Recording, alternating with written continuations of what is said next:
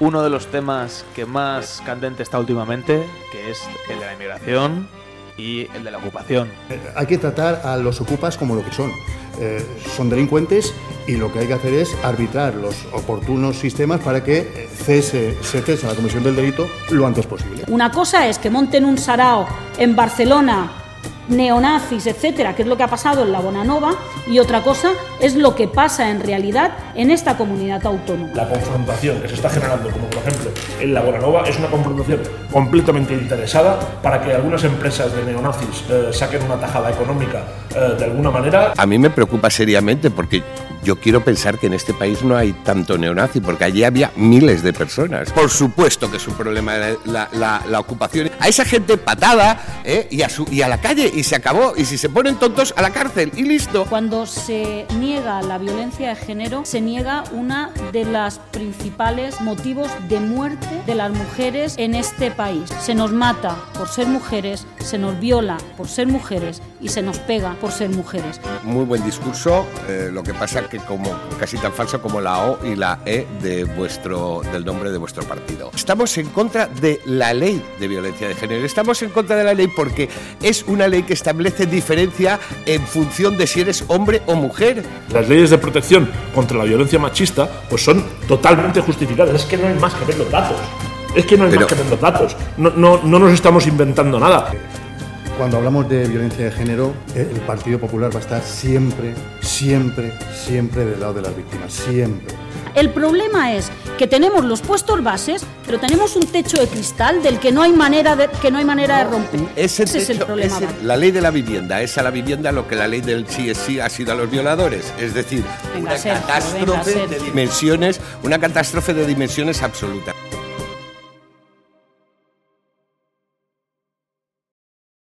Bienvenidos a todos a un nuevo episodio de este espectacular podcast. Lo que vamos a vivir hoy, o sea, es historia, o sea, va a ser espectacular. Tenemos preparado un debate. Yo entiendo que, como muchos sabéis, día 28 es el día de las elecciones, elecciones autonómicas en gran parte de todas las comunidades, prácticamente todas las comunidades de nuestro país y por ello es muy importante que hoy estemos aquí. Yo sé que muchos a lo mejor estaréis viendo este vídeo, muchos no sabréis a quién votar, muchos no sabéis incluso si vais a votar o no, o si estáis pensando votar en blanco. No os preocupéis porque en este episodio, en este debate, vamos a intentar que cuando acabe este debate, mínimo tengáis una idea de lo que vais a hacer y alguna idea se os haya aclarado y podáis tener o sepáis alguna idea de a quién vais a votar o si vais a votar o no. Nosotros esperemos que os ayude, os dé, os aporte un poco de luz en esta situación. Como siempre, voy a contar con mi compañero Mar Fernández. ¿Cómo estás? ¿Cómo estamos, panitas? Mirad, lo de hoy va a ser algo, como ha dicho el compañero, histórico, ¿de acuerdo? Además, esto del mundo de Internet orientado a los jóvenes como nuestro gran público, ¿de acuerdo? Que tenemos varios millones ya de views de, sobre todo, público joven. Hablaremos sobre todo de eh, temas como inmigración, eh, empleo, eh, etcétera. Entonces, eh, quedaos hasta el final, porque esto va a ser, vamos, tremendo. Voy a presentar, quiero agradecer muchísimo, muchísimo, muchísimo a los cuatro representantes que han querido venir hoy, eh, de los cuatro partidos. Os agradezco mucho que hayáis aceptado la invitación, que hayáis querido venir y aportar eh, y participar en un poco en nuestro medio, que al final es un medio distinto al que es el convencional, pero es un medio que también puede ser muy guay y al que se pueden hacer muchas cosas. Me gustaría presentar primero de izquierda a derecha Candidato de Vox, Sergio Rodríguez, muchas gracias por venir. Buenos días. Gracias a vosotros por invitarme. Representante Unidas Podemos, Jesús Jurado, muchas gracias por venir. Muchas gracias a vosotros. Partido Popular, José Luis Mateo, muchas gracias por haber venido. Un placer, encantado de estar aquí. Y por último, del PSOE, Mercedes Garrido, muchas gracias por haber querido participar. Gracias a vosotros, un placer. Pues nada, como había dicho antes, va a ser un debate que tiene una estructura totalmente normal. Eh, empezaremos con una presentación. Queremos que los candidatos o los representantes de cada partido nos expliquen por qué los jóvenes y por qué todos los votantes deberían confiar en su partido. Jesús Jurado, de Partido de Unidas Podemos, cuéntanos a todos los votantes por qué deberíamos confiar en Unidas Podemos. Muchas gracias. Bueno, yo represento a una formación política valiente, Unidas Podemos, que nació del 15M para impulsar cambios necesarios en nuestro sistema. Nos dijeron que no se podía, que estábamos, pero, hoy en día estamos gobernando en las principales instituciones de este país y hemos demostrado que con empuje y con sentido común se pueden conseguir avances imprescindibles para asegurar el futuro de nuestra sociedad, como por ejemplo subir el salario mínimo de 700 a 1.100 euros en solo tres años. Os pondré un ejemplo. Hace un par de años, eh, en esta comunidad, eh, pues la principal fuente de energía eh, era quemar carbón, como en el siglo XIX. desde que estamos nosotros impulsando la transición energética, la principal fuente de energía es la energía renovable. Ya no se quema ni un gramo de carbón en nuestra tierra y hemos multiplicado por 10 la producción de energía fotovoltaica.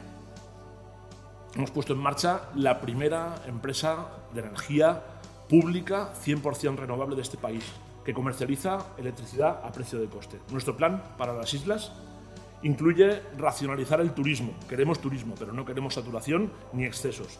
Necesitamos diversificar nuestro modelo productivo.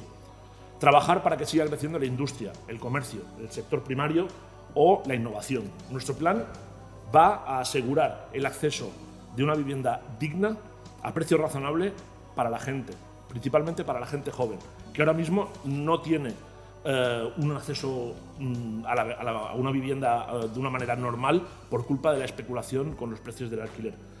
Vamos a continuar mejorando la vida de las personas con propuestas razonables, de estas que primero nos dicen que no se puede, pero que luego son aprobadas con consenso social porque somos los que tenemos la valentía para transformar el futuro y no les debemos ni un euro a los bancos, solo nos debemos a la gente. Pasamos con Mercedes Garrido, la representante del partido del de, PSOE.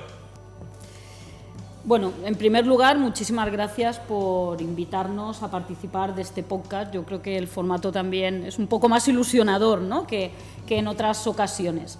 ¿Por qué creemos que los jóvenes o que todos los votantes deberían votar al Partido Socialista. El 28 de mayo nos jugamos muchísimo. Nos jugamos eh, seguir avanzando y transformando estas islas o nos jugamos volver atrás y volver a unas islas en blanco y negro. Nosotros lo que planteamos, y sobre todo creo que es importantísimo que hay que hacer un llamamiento a votar a todo el mundo, y lo que nos jugamos el 28 de mayo es precisamente que esta continúe siendo una tierra de oportunidades. Estamos en una comunidad autónoma donde en este momento eh, tenemos prácticamente pleno empleo y estamos en el mes de mayo. Eh, se están eh, tenemos muchísimas oportunidades de negocio para nuestras empresas, pero al mismo tiempo es una comunidad autónoma que tiene que afrontar los retos que se nos están planteando a nivel global como si fueran y los tenemos que abordar desde lo local. El reto, Jesús hablaba hace un momento del cambio climático, yo creo que es el principal reto que tenemos que abordar y hemos demostrado desde el Partido Socialista que somos un partido valiente, que somos un partido capaz de transformar la tierra en la que vive y se planteaba muy bien, aquí ya no se quema carbón. Oímos a los jóvenes cuando nos decían en el año 18 y 19 que no había planeta B, que teníamos que tomar medidas que pudieran abordar esa emergencia climática, esa emergencia energética que se nos plantea. Los oímos, los escuchamos y hemos actuado en consecuencia. Muchas gracias, Mercedes. Pues seguimos con el Partido Popular. José Luis Mateo, cuéntanos por qué los votantes deberían confiar en vosotros. Bueno, ante todo, quería daros la, enhorabuena por el, por el formato, nos encanta y yo creo que es una manera de, llevar, llegar a la gente joven, ¿no? a aquellos que además eh, vuestro voto es, es, esencial. Y este sería mi primer llamamiento. El primer llamamiento yo creo que todos debemos cumplir una función importante aquí para tratar de convenceros para votar, convenceros para que vayáis a votar. Eh, es cierto que de un tiempo a esta parte eh, se habla, se escucha, hay una cierta desanfección, una pérdida de interés un hartazgo, incluso hacia la clase política, la manera en la que hablamos, la manera en que nos dirigimos, la manera en la que, en la que contamos los problemas que nos rodean, y eso debemos cambiarlo. Debemos cambiarlo y, no solo hacernos creíbles, sino hacernos creíbles nosotros y aquello que tratamos de transmitir. En este sentido, eh, mi primer llamamiento, insisto, yo creo que lo hablo aquí en, nombre de todos los que componemos esta mesa, es que vayáis a votar. Este es el primer punto importantísimo de la mesa de hoy. En segundo lugar, votar al Partido Popular este sentido también lo tengo claro. La respuesta corta es muy sencilla. Eh, contamos con una gran líder, Marga Proens, contamos con programa y contamos con un grandísimo equipo. A partir de ahí, lo que consideramos es que las Illes Baleares necesitan un cambio. Eh, vamos a poner al individuo en el centro, al individuo y su familia en el centro. pero siempre en libertad, generando oportunidades sin imposiciones y sin intervencionismo. Y a partir de ahí creemos en un proyecto en positivo generador de ilusión. Hablamos, en términos generales, de bajada de impuestos, de una mayor protección de la propiedad privada, de proteger a las familias, de apostar por, también por la sostenibilidad y en términos ya dirigidos a vosotros, a la gente más joven, hablamos de avales hipotecarios eh, de la hipoteca joven para menores de 35 años, eliminación del impuesto de transmisiones patrimoniales también para jóvenes, así como trabajar en la gratuidad de matrículas universitarias y nuevas becas. Perfecto. Seguimos con Sergio Rodríguez, representante de Vox. Dígame cómo intentaría convencerme a mí de que voto a su partido. A ver, yo creo que la pregunta debería ser inversa en nuestro caso concreto, porque según todos los datos del CIS, todas las encuestadoras, el CIS creo que no es nada sospechoso de ser muy proclive a lo que nosotros defendemos, dice claramente que somos el partido preferido entre las jóvenes que votan por primera vez. Y todas las encuestadoras dicen, y con gran diferencia sobre el que nos sigue, que somos el partido preferido por los jóvenes entre 18 y 24 años. Entonces, a mí casi me gustaría saber por qué los jóvenes realmente se deciden por, la alternativa que en este caso represento, que es Vox.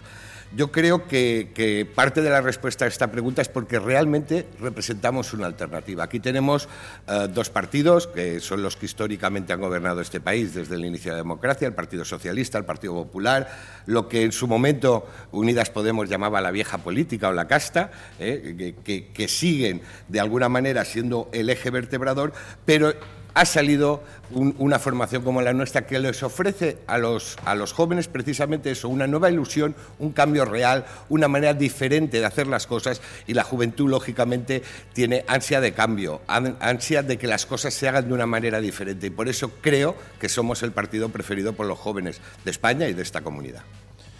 Muchas gracias por todas vuestras intervenciones. Os agradecemos mucho de nuevo que hayáis querido participar. Esperamos que esta primera presentación pues, haya servido un poco ¿no? para, para, situarnos un poco, para que la gente tenga un poco las ideas más claras y vamos a empezar ya con lo fuerte. Vamos a empezar con los bloques temáticos. Comenzaremos por, bueno, voy a explicar un poco así en general, serán cuatro bloques temáticos. Primero hablaremos de economía y empleo, seguiremos por educación y formación, seguido de sociedad y bienestar y acabando por política exterior e interior. Entonces, dentro de economía y empleo, pues simplemente em, esperamos que, puedan hablar de un poco de, los temas en general, de cómo, de cómo el empleo se va a conseguir que no sea un empleo precario, que conocemos, sabemos muchos jóvenes que hoy en día tienen empleos que, con los que no pueden subsistir, con lo que les llega justo para pagar el, el, alquiler y con los que no pueden hacer vida normal, y de qué manera podemos potenciar para que hayan nuevos empleos, pero empleos de calidad. Bueno, pues sí, llega el momento y es cierto, eh, se puede decir a veces mal que nos pese, pero no, es imprescindible hablar de economía, porque al final eh, todos tenemos, debemos tener un trabajo, tenemos derecho a tenerlo, eh, debemos además crear, intentar generar empleo y debemos tratar de generar empleo, por supuesto, que no sea empleo precario. ¿no? De hecho, en las últimas fechas eh, nos encontramos que hay ofertas de empleo que quedan desiertas por la situación o por las condiciones en las que esas ofertas pues, salen al mercado. En ese sentido, eh, claro, como punto de partida tenemos que tener muy claro que queremos unas Islas Baleares generadoras de oportunidades, en las que los jóvenes os sintáis cómodos, que todos nos sintamos cómodos, ¿no? que tengamos ante nosotros un mundo lleno de distintas oportunidades y que tengamos acceso al mercado laboral. Ojo, eso significa también tener en cuenta cuál es nuestra principal industria, que es el turismo. Apostaremos por el turismo. Eso no significa un turismo con un eh, crecimiento constante e ilimitado, ¿no? Queremos un turismo, pero también proteger el entorno en el que vivimos, porque es básico, necesitamos vivir en ese entorno. A partir de ahí, ¿qué es lo que queremos? Generar eh, empleo, pero de alto valor. Empleo de alto valor que haga desaparecer esa situación de precariedad laboral. Para ello tenemos toda una serie de planes de apoyo al, al emprendimiento, autónomos y ocupación joven. Por ejemplo, la cuota cero para autónomos en los dos primeros años, además con bonificación del 100%, 50% en el tercero, deducción en el tramo autonómico del IRPF eh, por inicio de actividad y para proyectos de segunda oportunidad, línea de microcréditos, importantísimo, microcréditos públicos a menores de 35 años para startups y amortizar cuando solo amortizables cuando tengan beneficios, importante también que seguimos con la apuesta ya no solo del turismo, sino también la tecnología, la innovación y la digitalización forma parte de nuestro proyecto y de nuestro programa electoral Y luego también, lógicamente, eh, apostamos por la excelencia en la formación. Resulta importantísimo, resulta clave prestigiar el trabajo y la labor que se realiza en la primera industria de nuestra comunidad autónoma. Hablamos, cuando hablamos de turismo no debe estar perseguido, no debe estar, si quiere, tejer como una especie de hilo alrededor de ello, sino que siempre potenciar nuestra primera labor y hacerlo prestigiando con la mejor formación. Muchas gracias. Seguimos con la intervención de Sergio Rodríguez, Vox. Bueno, yo creo que yo creo que lo importante es ver eh, que los Reyes Magos no existen porque es que a veces los políticos parece que venimos aquí con la cabalgata de regalos. No se trata de subsidiar, de ayudar es algo mucho más importante. Todos los partidos que están a mi lado, todos absolutamente, todos refrendan la Agenda 2030, las ODS, la emergencia climática y que el mundo se va a acabar mañana por la mañana. Eso nos autolimita y autolimita nuestra posibilidad de crecimiento y autolimita la posibilidad que tienen los jóvenes de tener un futuro mejor, un, empleo estable, un empleo de calidad y un empleo que no tenga que ver exclusivamente con el sector servicios. Nosotros eh, tenemos clarísimo que no podemos... Eh, ir a un mundo global cuando el resto están dopados, como China, nuestros competidores, Estados Unidos, un montón de países, los países de, África en el sector primario, donde allí sí pueden emplear todo tipo de fitosanitarios, de pesticidas que a nuestro sector primario les está prohibido y no pueden competir en igualdad de condiciones. Nosotros creemos que, para empezar, lo que hay que hacer es no autolimitarnos y eso no significa no ser respetuoso con el medio ambiente, pero ya Europa ha declarado, por ejemplo, que la energía nuclear es una energía sostenible y verde, no, mm, tenemos que, llegar a conseguir una energía barata que haga que podamos competir con otros, con otros países, no solo en el sector servicios, sino en el sector primario y en el sector secundario. Y mientras no se ponga este debate encima de la mesa, todo lo demás, que es vamos a empezar a dar ayudas y ayudas, por supuesto que hay que dar ayudas al emprendimiento, a los jóvenes, a, los autónomos, pero estas ayudas además salen de los impuestos que, se le cobra al ciudadano. el Estado no puede permanentemente meter las manos en los bolsillos del ciudadano y pretender crear una especie de economía subsidiada como les gusta a muchos partidos de la izquierda. Nosotros pensamos que las bases se han de establecer en eh, tener las condiciones necesarias para competir en un mercado global, complicado, salvaje y y, no hacerlo con las dos manos atadas a la espalda mientras los otros lo hacen con absoluta liberalidad. A ver, yo creo que lo primero que tenemos que decir es que, aparte de eslóganes que se puedan escuchar de otros partidos, eh, el Partido Socialista tiene la credibilidad y el rigor de, sobre todo, el trabajo hecho hasta ahora. En este momento, la reforma laboral y también los planes de lucha contra la precariedad que se empezaron a llevar a cabo desde el verano del 2015, cuando empezamos a gobernar, nos han situado en que eh, tenemos, en el 2015 teníamos un 15% de contratos indefinidos. En este 2023 lo que tenemos es un 82% de contratos indefinidos. Baleares es una tierra que ofrece muchísimas oportunidades, pero tenemos que ser capaces de redistribuir la, la riqueza que se genera. ¿Cómo redistribuimos esa riqueza? Haciendo una apuesta importantísima por ayudar a los sectores donde más riqueza se genera a que hagan esa redistribución. ¿Cómo lo hemos hecho? Participando en la negociación de los convenios colectivos de hostelería, de residencias y de comercio. En este momento, después de dos convenios de hostelerías, de hostelería desde el 2007 hasta el año que viene, los trabajadores de hostelería van a haber incrementado su salario en un 25,5%. Los trabajadores, sobre todo trabajadoras de las residencias, con el convenio de hostelería firmado van a haber incrementado su, salario en un 41% en cuatro años y los del comercio en un 11,5% para el 2025. Esta es la manera de actuar. Estos son hechos, no son eslóganes, no son promesas. Esto es lo que estamos haciendo día a día y este es el compromiso del Partido Socialista. Muchas gracias por la intervención. Recordemos que una vez hayan acabado las cuatro intervenciones tendrán tiempo para cada uno responderse y si alguno se ha sentido identificado con algo pueden simplemente pedir permiso para hablar y contestarse. Entonces, como última intervención, contamos con representante de Unidas Podemos, Jesús Jurado. Cuéntanos a todos por qué, de qué manera su partido va a actuar. Bueno, eh, yo creo que el, ámbito económico y, del empleo es uno de los ámbitos pues, más importantes de los que vamos a hablar hoy, ¿no? Y el, que probablemente más afecta a la gente joven. Entonces, yo creo que hay, que incidir en, todos estos ámbitos desde diferentes lugares. El primero de todo, en cuanto a la formación, creo que es muy importante salir al mercado laboral con una formación adecuada y tiene que ser una formación específica en sectores en auge, eh, principalmente hoy en día en industrias circulares, en transición energética, en innovación, en, industrias digitales, en comercio, en el sector primario también, para disponer de personas formadas con una titulación oficial, y conocimientos específicos para cubrir una demanda creciente en estos sectores que estamos intentando que sean los sectores en auge para que puedan ser una alternativa también a un sector turístico sobredimensionado y que ya no está aportando ese valor añadido que estaba dando hace 20 años. ¿vale? Eso ya no existe. Eh, claro, eh, esto ha, provocado, la gran dependencia del sector turístico ha provocado una precariedad que hoy... Mm, toda la gente joven está viviendo, ¿no? está, eh, está encontrándose pues, con, con una situación muy complicada. Eh, ¿Cómo se combate eso? Pues mejorando los salarios, amigo. Hay que mejorar los salarios, sobre todo en las Islas Baleares, que, tenemos un, coste de nivel de vida muy alto. Entonces, eh, la línea ascendente de los salarios que, estamos llevando creo que es la línea adecuada. Lo ha comentado mi compañera, hay que fomentar eh, negociaciones colectivas adecuadas para que den pues una, una, seguridad a la gente que está trabajando en sectores clave. ¿no? Y luego también, hay que decirlo, vigilar las condiciones laborales de la gente que ya está trabajando, ¿no? cumplimiento de contratos, cumplimiento de horarios y que se paguen las horas extras. Eso también va a ayudar a, mejorar una situación de precariedad de muchísima gente. El emprendimiento, evidentemente, reducción de la burocracia, más asesoramiento y más líneas de ayuda específicas, sobre todo para gente joven. Y, por supuesto, el elefante en la habitación, la vivienda.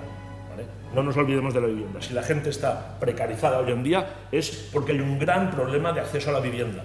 Y eso hay que solucionarlo. ¿Y cómo se soluciona? Aplicando hasta la última coma la nueva ley de vivienda que se ha aprobado hace unos días en este país. Y eso significa limitar eh, los, alquileres, limitar el precio de los alquileres para que el acceso sea más sencillo por parte de la gente joven y poner en circulación muchísimos, miles de pisos vacíos que hoy en día para lo único que están sirviendo es para especular con el precio del alquiler. Estas son las principales líneas en las que creo que podemos incidir en la economía y en el empleo de este lugar. Genial, no sé si alguno de, los representantes quiere eh, alegrar alguna cosa más. Sí. a ver por dónde empezamos. Yo empezaría, ya, si me lo permitís, por, por, la... A ver, la ley de la vivienda es a la vivienda lo que la ley del sí es sí ha sido a los violadores. Es decir, una catástrofe de dimensiones, una catástrofe de dimensiones absolutas. Lo único que va a hacer es que se ha demostrado en todas partes donde se ha aplicado. Es que son fórmulas que fallan. En Berlín, en Nueva York, en, California, en todos sitios ha fallado. topar, topar el país, el, el, País Vasco en el país, un impuesto a las viviendas vacías y el 25% de en el País Vasco, en el País Vasco no hay un problema de vivienda porque ha habido durante muchísimos años una gran política de vivienda pública y ha habido una gran política de vivienda pública porque el País Vasco, gracias al concierto y a la insolidaridad que el concierto vasco supone para el resto de los españoles, han podido disponer de más dinero para atar los perros con longanizas. Pero aquí habéis gobernado durante ocho años, no habéis hecho prácticamente nada en lo que se corresponde a la vivienda pública y lo peor de todo eh, es que... Incrementar en un 73% el parque de vivienda pública es hacer absolutamente nada según Vox. la receta de Vox es el absoluto liberalismo, el no hacer nunca nada y yo no hablo únicamente, y, no voy a centrar el debate porque creo que es importante que podamos hablar de economía, de emprendimiento, que es lo que le importa muchísimo a los jóvenes, además de la vivienda. Y no lo voy a centrar en la vivienda. Pero lo que no se puede hacer es que el mercado se autorregule. El problema que hemos tenido en esta tierra y en el resto de nuestro país es que el mercado se ha intentado autorregular. Y lo que tenemos ahora mismo es una especulación brutal sobre uno de los principales bienes que debería ser un derecho, que es la vivienda. Lo único que se hace con la vivienda en este momento es especular. Estos precios altos son especulativos, no es nada más. Tenemos que poner medidas sobre la mesa para que esta especulación Pero, desaparezca, Mercedes, es que para no poder controlar cierto. los precios. Tenemos que poner sobre la mesa medidas que permitan utilizar el suelo que en este momento no se está utilizando y que hay mucho suelo en manos de especuladores, esperando a ver cuándo llega el momento para poder construir. Se tiene que construir vivienda a precio asequible para que nuestros jóvenes y no tan jóvenes puedan acceder a la vivienda. Lo que no podemos hacer es esperar, decir que protegemos al propietario, pero no proteger al ciudadano de las Islas Baleares, que es lo que está haciendo Vox y es lo que plantea el No Partido es Popular también, Mercedes. porque Nosotros las medidas de vivienda son exactamente las mismas. Y yo no quiero de- centrarme solo en de vivienda. construcción de vivienda pública, pero además de crecer en altura, Tema. porque en un sitio donde el territorio es limitado, el- no podemos seguir creciendo a lo ancho. Por eso se tenemos hace un, subir por eso se hace un planteamiento de densificación de las zonas para utilizar el suelo que ya tenemos que ya tenemos clasificado, densificarlo y donde antes podías eh, construir cuatro, eh, cuatro plantas y únicamente has hecho la planta baja, que puedas incrementar y subir esas cuatro plantas. Densificar las zonas de extensiva de los municipios donde solo tenemos chalet que consumen agua y territorio y donde se puedan hacer viviendas plurifamiliares y que puedan hacer en esas viviendas que esas viviendas plurifamiliares sean a precio tasado, porque que sean a precio tasado es lo que garantiza que todos vamos a poder acceder a una vivienda y no únicamente quien se la pueda pagar. Y además medidas que lo complementen. En este momento 200 avales hipotecarios ha firmado este gobierno desde que se pusieron en marcha. Medidas, realidades, no eslóganes. ¿Y por qué, y por qué no hacéis, por ejemplo, un, segundo- sistema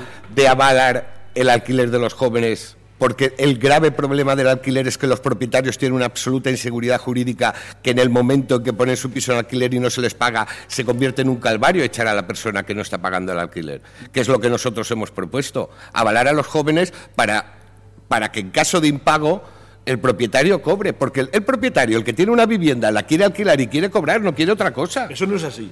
Ah, eso no, eso no, no, es así. no, Mira, te, voy, es te- así. te voy a dar un dato bastante concreto.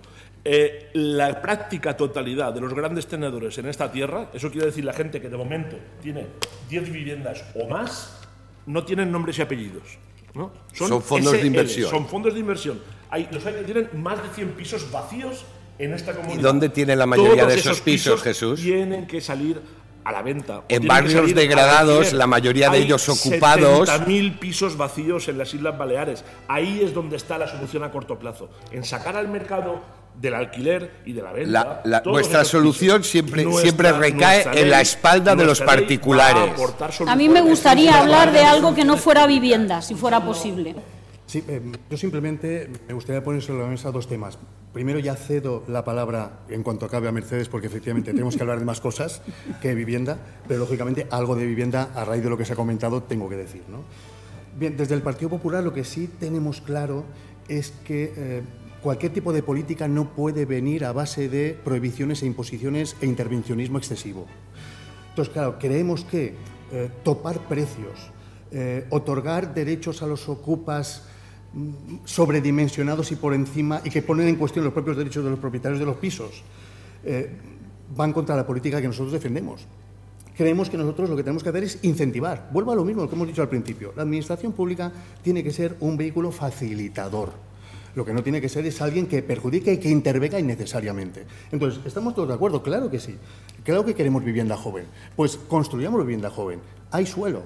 Y está la opción, y tenemos sobre la mesa la opción, de que se compre ese suelo por parte de la Administración Pública y que luego se edifique por parte de, privados, de empresarios privados, a unos precios a unos precios dentro de unos márgenes limitados para que puedan ser adquiridos también a precios asequibles por gente joven o, por gen- o personas que se hallan en una situación especialmente delicada económicamente. Por supuesto que sí, pero insisto, a través de incentivos. Hablamos también del arrendamiento seguro, que el Gobierno, eh, que la Administración se encargue un poco de vigilar, como muy bien se ha dicho eh, en la mesa, de vigilar y controlar los arrendamientos para que pues, el arrendador simplemente ponga a disposición y reciba su renta y el arrendatario disfrute, disfrute de su piso y cuando tenga que devolverlo, lo devuelva en las condiciones en las que se encontró. Entonces, ahí, la- de nuevo, la Administración como elemento catalizador. Y luego, insisto, con la colaboración público-privada y facilitando, incentivando los alquileres, son políticas de creación, son políticas de oportunidades, son políticas de crear y no intervenir ni prohibir. Me gustaría dar la Son palabra a políticas, son políticas que generalmente no dan los resultados esperados. ¿vale? Son políticas que, que seguramente en algunos puntos nos podemos incluso poner de acuerdo y, y sacar adelante. ¿vale? No estoy diciendo que no. Pero no podemos obviar las políticas eh, que pretenden poner freno a determinadas eh, actividades que se están realizando en esta tierra con respecto al, alquiler. y estamos hablando de, de la especulación directa. Los incentivos a la gente que tiene dinero y que tiene las propiedades eh, a nosotros no nos parece la mejor manera de solucionar el problema de la gente que no tiene dinero y no tiene dónde vivir. ¿vale? Hay que poner en marcha medidas que sirvan para poner a disposición directamente esos pisos de la gente que lo necesita de una manera rápida, a corto plazo. ¿vale? Y eso solo se va a hacer mediante las medidas que están contempladas en la ley que se ha aprobado hace poco. Bueno, pues vaya por delante Jesús, que esto ya es un buen punto de encuentro porque ojalá, ojalá fuéramos capaces de de verdad diseñar una buena política general de vivienda para todo el país, porque eso, eso creo que sería lo más positivo para Mira, yo aquí te cojo la palabra. Lo más importante es, y yo lo voy a decir rápido y paso a otro tema, pero lo más importante es que todas las fuerzas políticas, todas las administraciones públicas y toda la sociedad civil, también colegios profesionales, asociaciones empresariales, firmemos un gran pacto por la vivienda, que nos pongamos de acuerdo. Es el principal problema que tienen nuestros jóvenes, es uno de los principales problemas que tenemos en este momento como sociedad y sobre todo en Baleares. Eso lo que requiere es que todos aparquemos diferencias partidistas y pongamos de acuerdo y nos pongamos en común para firmar un gran pacto por la vivienda. ¿Por qué va a ser lo que de verdad consiga que, dejamos, que dejemos de tener especulación y lo que de verdad consiga que podamos construir vivienda a precio asequible para los ciudadanos de estas islas. Si todos sumamos, entre todos lo sacaremos, porque de hecho lo hemos demostrado, cada vez que nos hemos sentado todos y hemos sumado, han salido adelante políticas que han beneficiado muchísimo a esta tierra. Y yo ahora me quiero ir a economía, porque teníamos que hablar de economía y de trabajo en este bloque. Uh, el mercado de trabajo en los últimos años nos hemos dado cuenta, sobre todo desde la pandemia, que ha cambiado muchísimo. La gente ya no está, no se vuelve loca por pasarse 12 horas trabajando ni nada por el estilo. Ahora lo que quiere la gente es tener un buen salario para poder vivir, para poder disfrutar de su vida. Y nosotros creemos que una de las medidas que además nos tienen que ayudar muchísimo en la conciliación de la vida laboral, familiar, pero también en el ocio que tenemos todos y cada uno, es eh, la jornada laboral de cuatro días. En este momento estamos produciendo, con los medios tecnológicos que tenemos, estamos produciendo muchísimo más en el tiempo en que estamos trabajando, en nuestras ocho, en nuestras ocho horas de, diario, de trabajo diario. Producimos mucho más. Esa mayor producción que se está dando en esos cinco días de trabajo, en este momento únicamente está revirtiendo en, en el empresario. Lo que tenemos que hacer es volver otra vez a la redistribución. Si somos capaces de producir lo mismo, porque tenemos muchos medios eh, tecnológicos que nos ayudan, somos capaces de producir lo mismo en cuatro días, vamos a ir a producir lo, lo mismo en cuatro días. Igual producción, menos tiempo de trabajo, mucho más tiempo de ocio, mucho más tiempo para conciliar, porque la conciliación de verdad es el derecho que ha venido para quedarse aquí. Sobre todo es un derecho que las mujeres reclamamos y reivindicamos de una manera eh, vehemente, diría yo. Yo creo que tenemos que pasar, la igualdad tiene que pegar un bote hacia esa conciliación y esa corresponsabilidad. Hay un bloque luego de igualdad y no me voy a, y no me voy a extender, pero esa jornada laboral de cuatro días que acompañe a una disfrutar de la vida y de nuestra familia y de nuestro ocio de una manera mucho mejor, produciendo igual y por tanto generando la misma riqueza, creo que es el reto que vamos a abordar en los próximos años. Y nosotros queremos participar y ser partícipes de ese reto. Y los jóvenes, yo creo que son los principales interesados de ser partícipes de ese reto. Es, es, curioso que, el, el, partido que nos dice que nos tenemos que jubilar a los 67 años nos venga ahora a decir que lo que tenemos que hacer es trabajar menos días a la semana. Es, es, es, una de esas paradojas típicas del socialismo que, tanto nos cuesta asimilar. A ver, aquí además estamos hablando de producción, claro, a lo mejor en una planta de montaje de coches, pues sí se puede incrementar eh, la producción o mantener con unos días, pero estamos hablando de las Islas Baleares. Las Islas Baleares, de momento y hasta que eh, todas estas diversificaciones económicas que siempre proponéis y que nunca se llevan a cabo sean una realidad, vivimos del sector servicios y el, los, el sector servicios no puede trabajar cuatro días a la semana todos lo sabemos. El sector servicio trabaja siete días a la semana.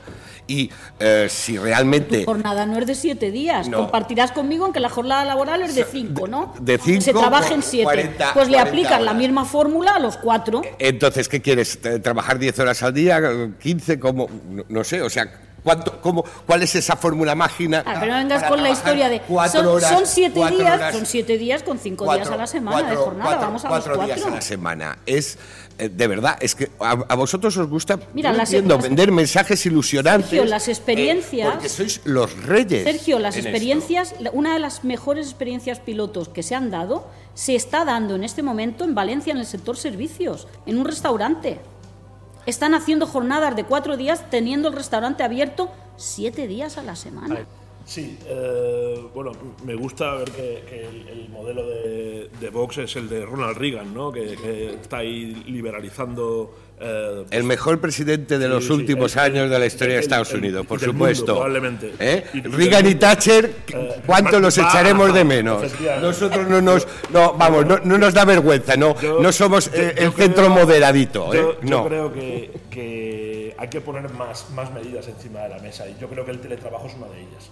El teletrabajo ha funcionado muy bien eh, a lo largo de toda la, pandemia y ha, solucionado muchos problemas, pero se están dando también mm, muchos problemas ahora mismo para que se pueda eh, implantar el teletrabajo en muchos lugares de, trabajo y, creo que se tiene que, tratar este tema. Hay, que intentar incentivar el, teletrabajo y hablar con las empresas para que lo hagan posible.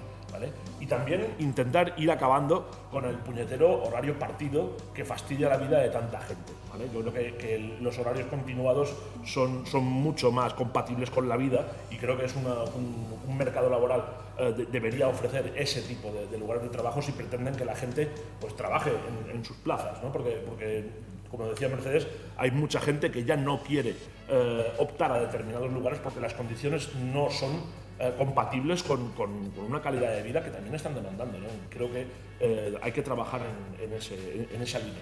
Para cerrar las intervenciones, José Luis Mateo. Sí, sí, eh, yo simplemente comentar que, mira, ya, ya, que teníamos medio atado el plan de vivienda y ese pacto general, no pues sé si... Estamos de acuerdo en el pacto general, fabuloso. No, va a ser, no sé si va a ser posible en esto, pero bueno, se va a intentar también, se va a intentar. no sé, no sé, el tema, por ejemplo, de la jornada, de los, las semanas de cuatro, los cuatro días, ¿no? Eh, aquí sí que creo que sería, por supuesto, esencial una negociación, una negociación colectiva, eh, con todos los sectores, o todos sentarse a la mesa y ver eh, desde el empresario, el trabajador, la administración, ver si es posible, si es plausible y si hay voluntad, no, ya no política, voluntad efectiva de poder ponerlo sobre la mesa. Lo que sí tengo clarísimo es que efectivamente la, la cosa ha cambiado. O sea, los jóvenes, el otro día precisamente hablaba con un con un chef eh, palmesano eh, de un restaurante muy bueno del centro de Palma y me comentaba, dice, ¿cómo han cambiado los tiempos? Cuando yo empezaba a estudiar en, la, escuela, pues recuerdo cómo efectivamente pues pasaba las horas y a lo mejor trabajaba 8, 10, 15 horas un día, ¿no? y ahora cuando contratamos eh, jóvenes que vienen al restaurante y dicen, no, no, no, no, queremos nuestras ocho horas y lógicamente la retribución que me corresponde. Claro, ese es el camino. Es que esos son los derechos que se han ganado durante muchos años y deben reconocerse y deben protegerse y deben vigilarse que se cumplen. O sea, este es el punto de partida y creo que con Ditio sine qua non, a partir de la cual además, si esto lo hacemos, prestigiaremos el sector porque la gente querrá venir a, trabajar en este sector.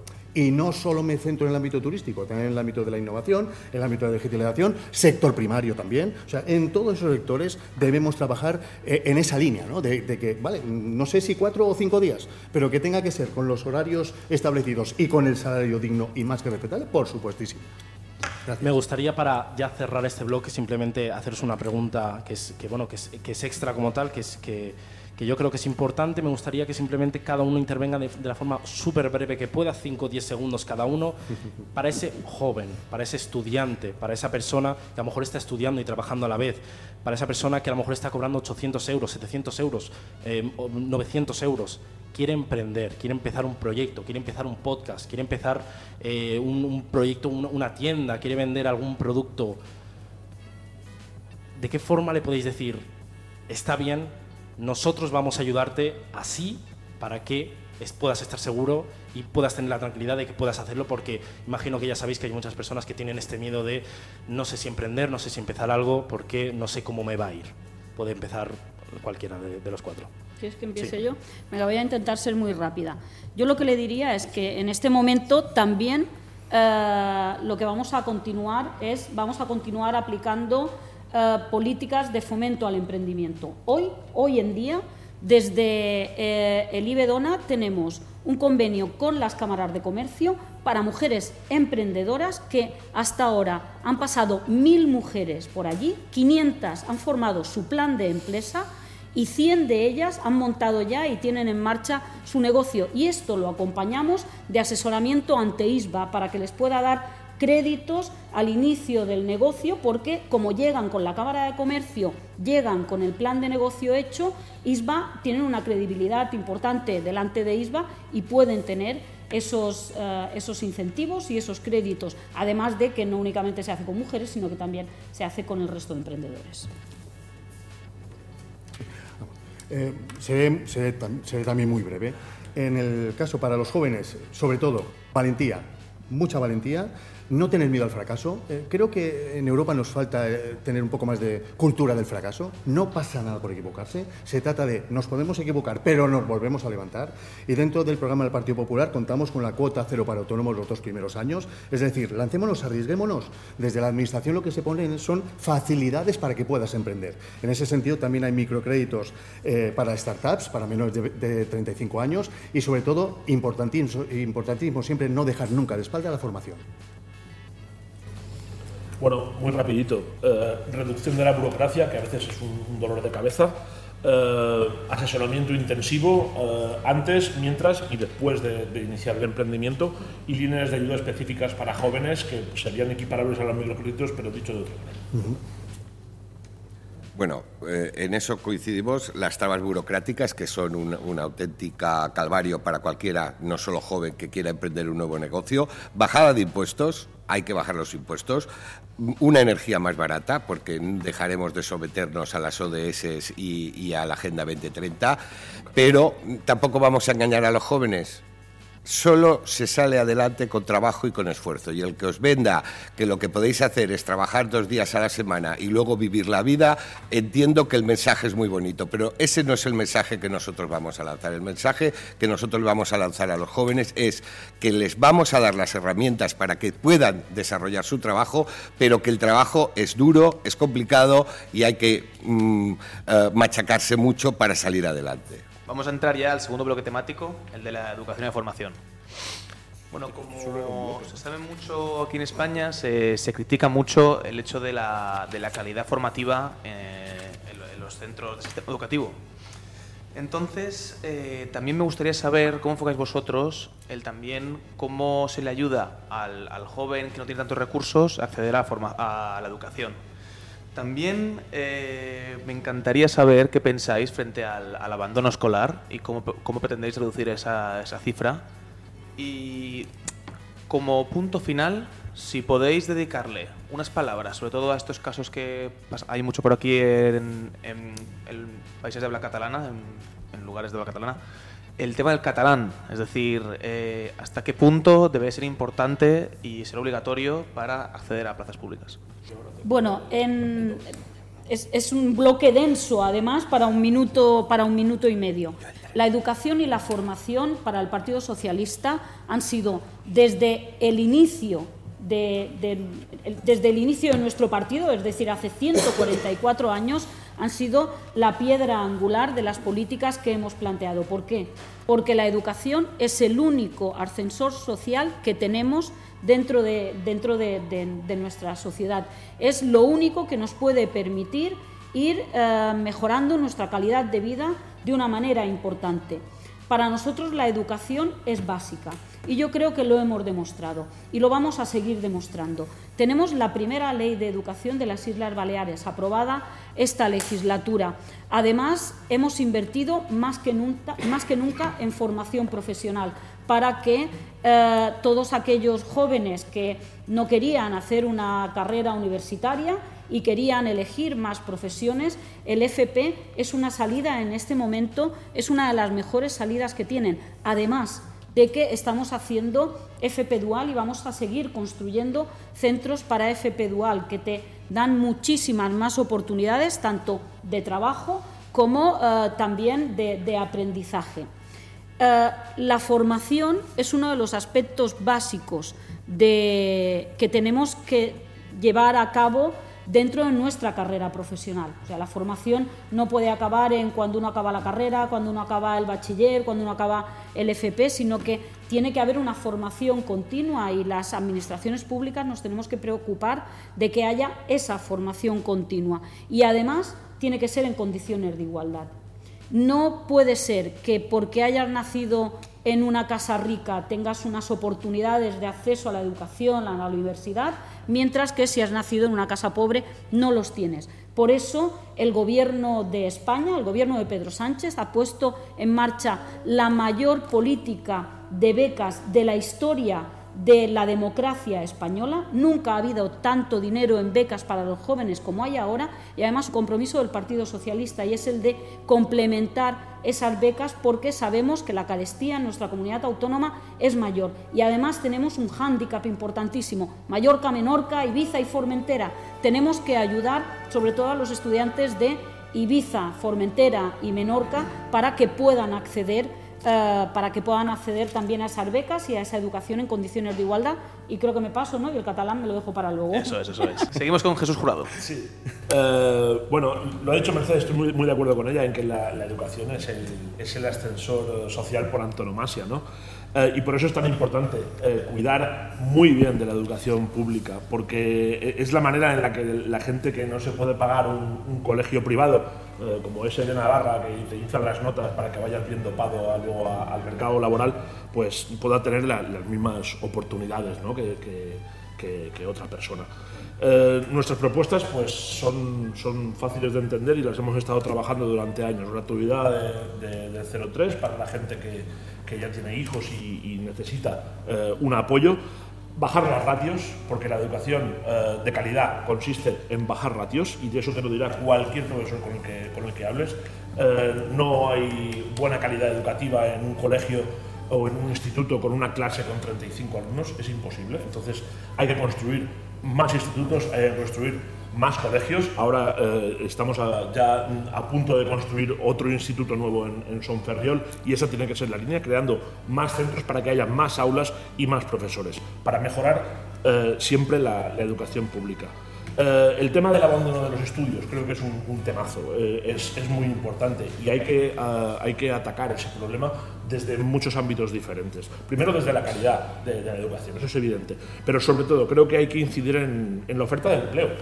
Creo que si, incidimos en, los sectores económicos que requieren titulaciones específicas y somos capaces de poner en marcha eh, formación en esos ámbitos, entonces la gente que está estudiando no abandonará eh, tan fácilmente los estudios. ¿vale? Nosotros querríamos un, mercado laboral que, necesitara y que pidiera más ingenieros informáticos y menos camareros. ¿vale? Y eso creo que sería el, el, el kit de la cuestión. Y en cuanto al idioma, bueno, nosotros eh, lo vemos desde la perspectiva de los derechos lingüísticos de la gente y desde el sentido común. Eh, vivimos en una comunidad que tiene dos lenguas oficiales, entonces creo que necesitamos que la gente sea competente en ambas, ¿vale? Porque no se trata de que ni, médico ni un juez eh, me tenga que hablar en catalán, sino que me entienda a mí si yo quiero hablar en ese idioma, ¿vale? Es una cuestión de que, de que te entienda, ¿vale? Y es un ejercicio de derechos y, y creo que ahí es donde debería quedarse. Eso es, muchas gracias. Seguimos con Sergio Rodríguez, por Bueno, por lo menos estamos de acuerdo en que el- la educación es el gran ascensor social. El problema es que en manos de la izquierda este ascensor no funciona, tiene el cartelito de suba usted por las escaleras constantemente. Porque lo único que ha hecho la izquierda una y otra vez es cambiar todas las leyes educativas, porque parece ser que aquí cuando hay... Pero por desgracia la derecha ha hecho exactamente lo mismo. Parece que aquí todos los ministros de educación tienen que tener su ley para ponerle su sello y ningún país, ningún país puede soportar cambios constantes en las leyes de educación. Ha sido imposible, ni cuando ha gobernado la derecha, ni cuando ha gobernado la izquierda, llegar a un consenso básico de unas líneas que hagan que un programa educativo, las leyes de educación no las podemos cambiar cada, cuatro años. Entre otras cosas porque los docentes se vuelven locos, los alumnos se vuelven locos y, por desgracia, cada una de las sucesivas reformas normalmente lo que ha hecho es bajar la calidad de la educación. Porque la, la calidad de la educación no solo es una cuestión de dinero. Nosotros estamos a niveles europeos en la inversión por alumno, nos podemos co- codear con la práctica totalidad de países de primera línea de esto que se llama la Champions League de Europa. No es solo una cuestión de inversión, es cuestión de que hay que valorar el esfuerzo, Evidentemente no se pueden regalar las notas, no es aquello de no dejar a nadie atrás, sino que, claro, y si en la educación pública, si en la educación pública se rebajan los niveles, al final, ¿a quién benefician? Al que se puede permitir una educación privada, donde esos niveles no se rebajan. Cuando yo era joven, la educación privada normalmente era para los que éramos un poco torpes y no llegábamos, porque la educación pública era muchísimo más exigente. Allí no se regalaba nada.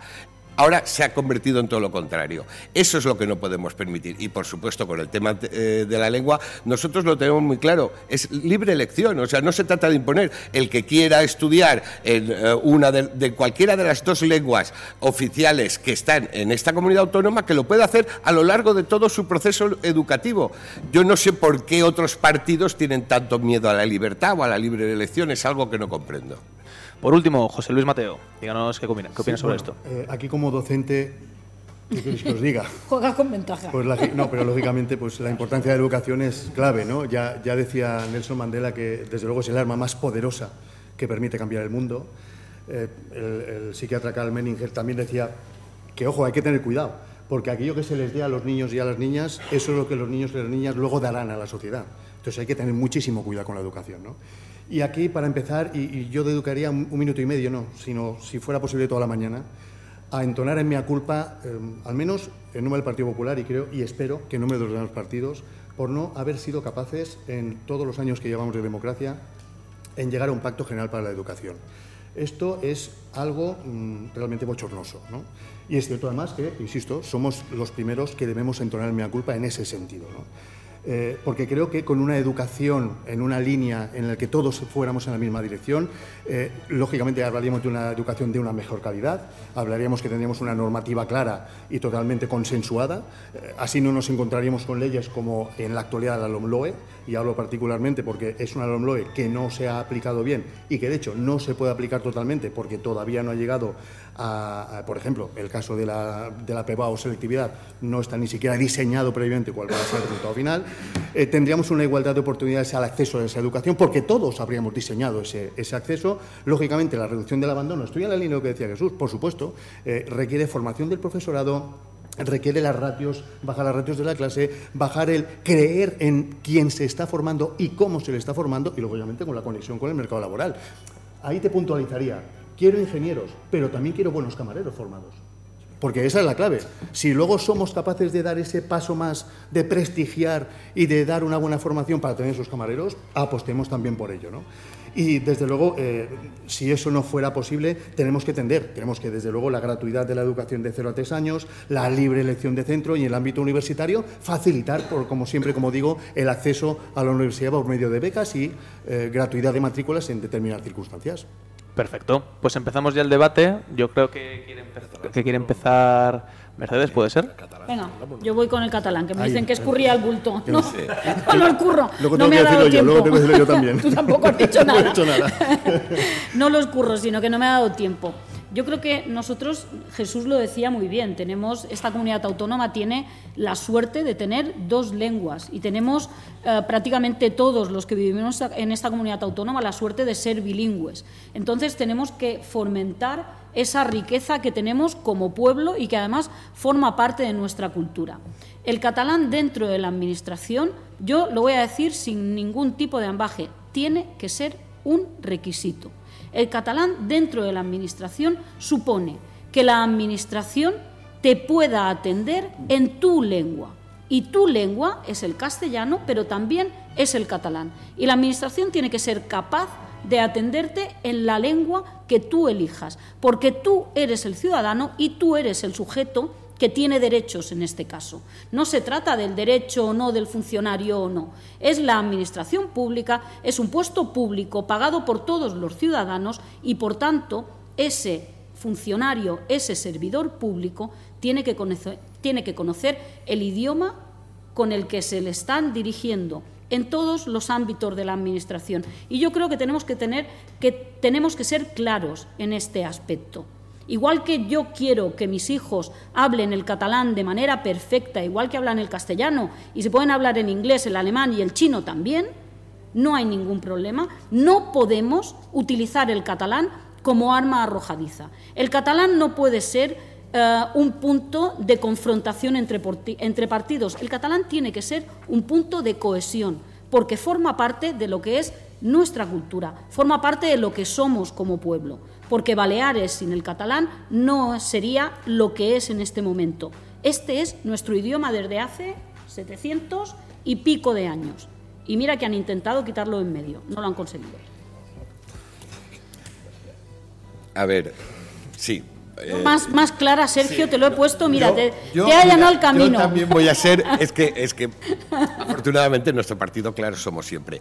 El catalán solo debe ser un mérito, jamás un requisito en el acceso a la función pública. Punto número uno. Las lenguas no tienen derechos, ni el castellano, ni el catalán, ni el inglés, ni el suajili. Las personas son las que ostentan estos derechos. Es el ciudadano. Los ciudadanos españoles dentro del territorio nacional, tal y como se decía, que eso lo solventó mucho, mucho mejor la Constitución de la Segunda República Española, que decía que nadie podría ser obligado a estudiar en una lengua regional y que además garantizaba que el Estado garantizaría la educación en la lengua común del Estado en todos los territorios y comunidades autónomas. Ahí me suscribo mucho más a lo que ponía la Constitución de la Segunda República.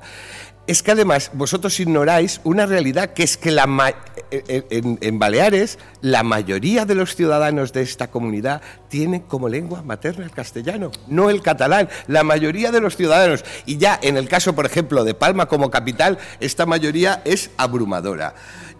Y lo peor de todo es que con este sistema, además de, de, apartheid lingüístico que estáis creando, sobre todo en la escuela pública, es que al final, y yo lo compruebo y lo veo en mis carnes, en mi casa, estáis creando analfabetos en dos idiomas, que ni saben escribir ni expresarse correctamente en catalán, ni saben escribir y expresarse correctamente en castellano. Pero no es cierto, Esto es lo que está consiguiendo este por favor, sistema educativo. No, no es verdad, no es cierto. Las competencias de nuestros niños, tanto en catalán como en castellano, son competencias que de hecho, desde en estos últimos años cada vez se van incrementando en los exámenes eh, que se hacen en los de PISA, etcétera. van, van adquiriendo muchas más competencias y tienen competencias en los dos idiomas y eso es lo que tiene que pasar y tienen que tener competencias también en un tercer idioma. No podéis utilizar el catalán y hablar de la manera que habláis, Pero si ni apartheid, ni nada por el estilo. Vosotros que lo es que no es así.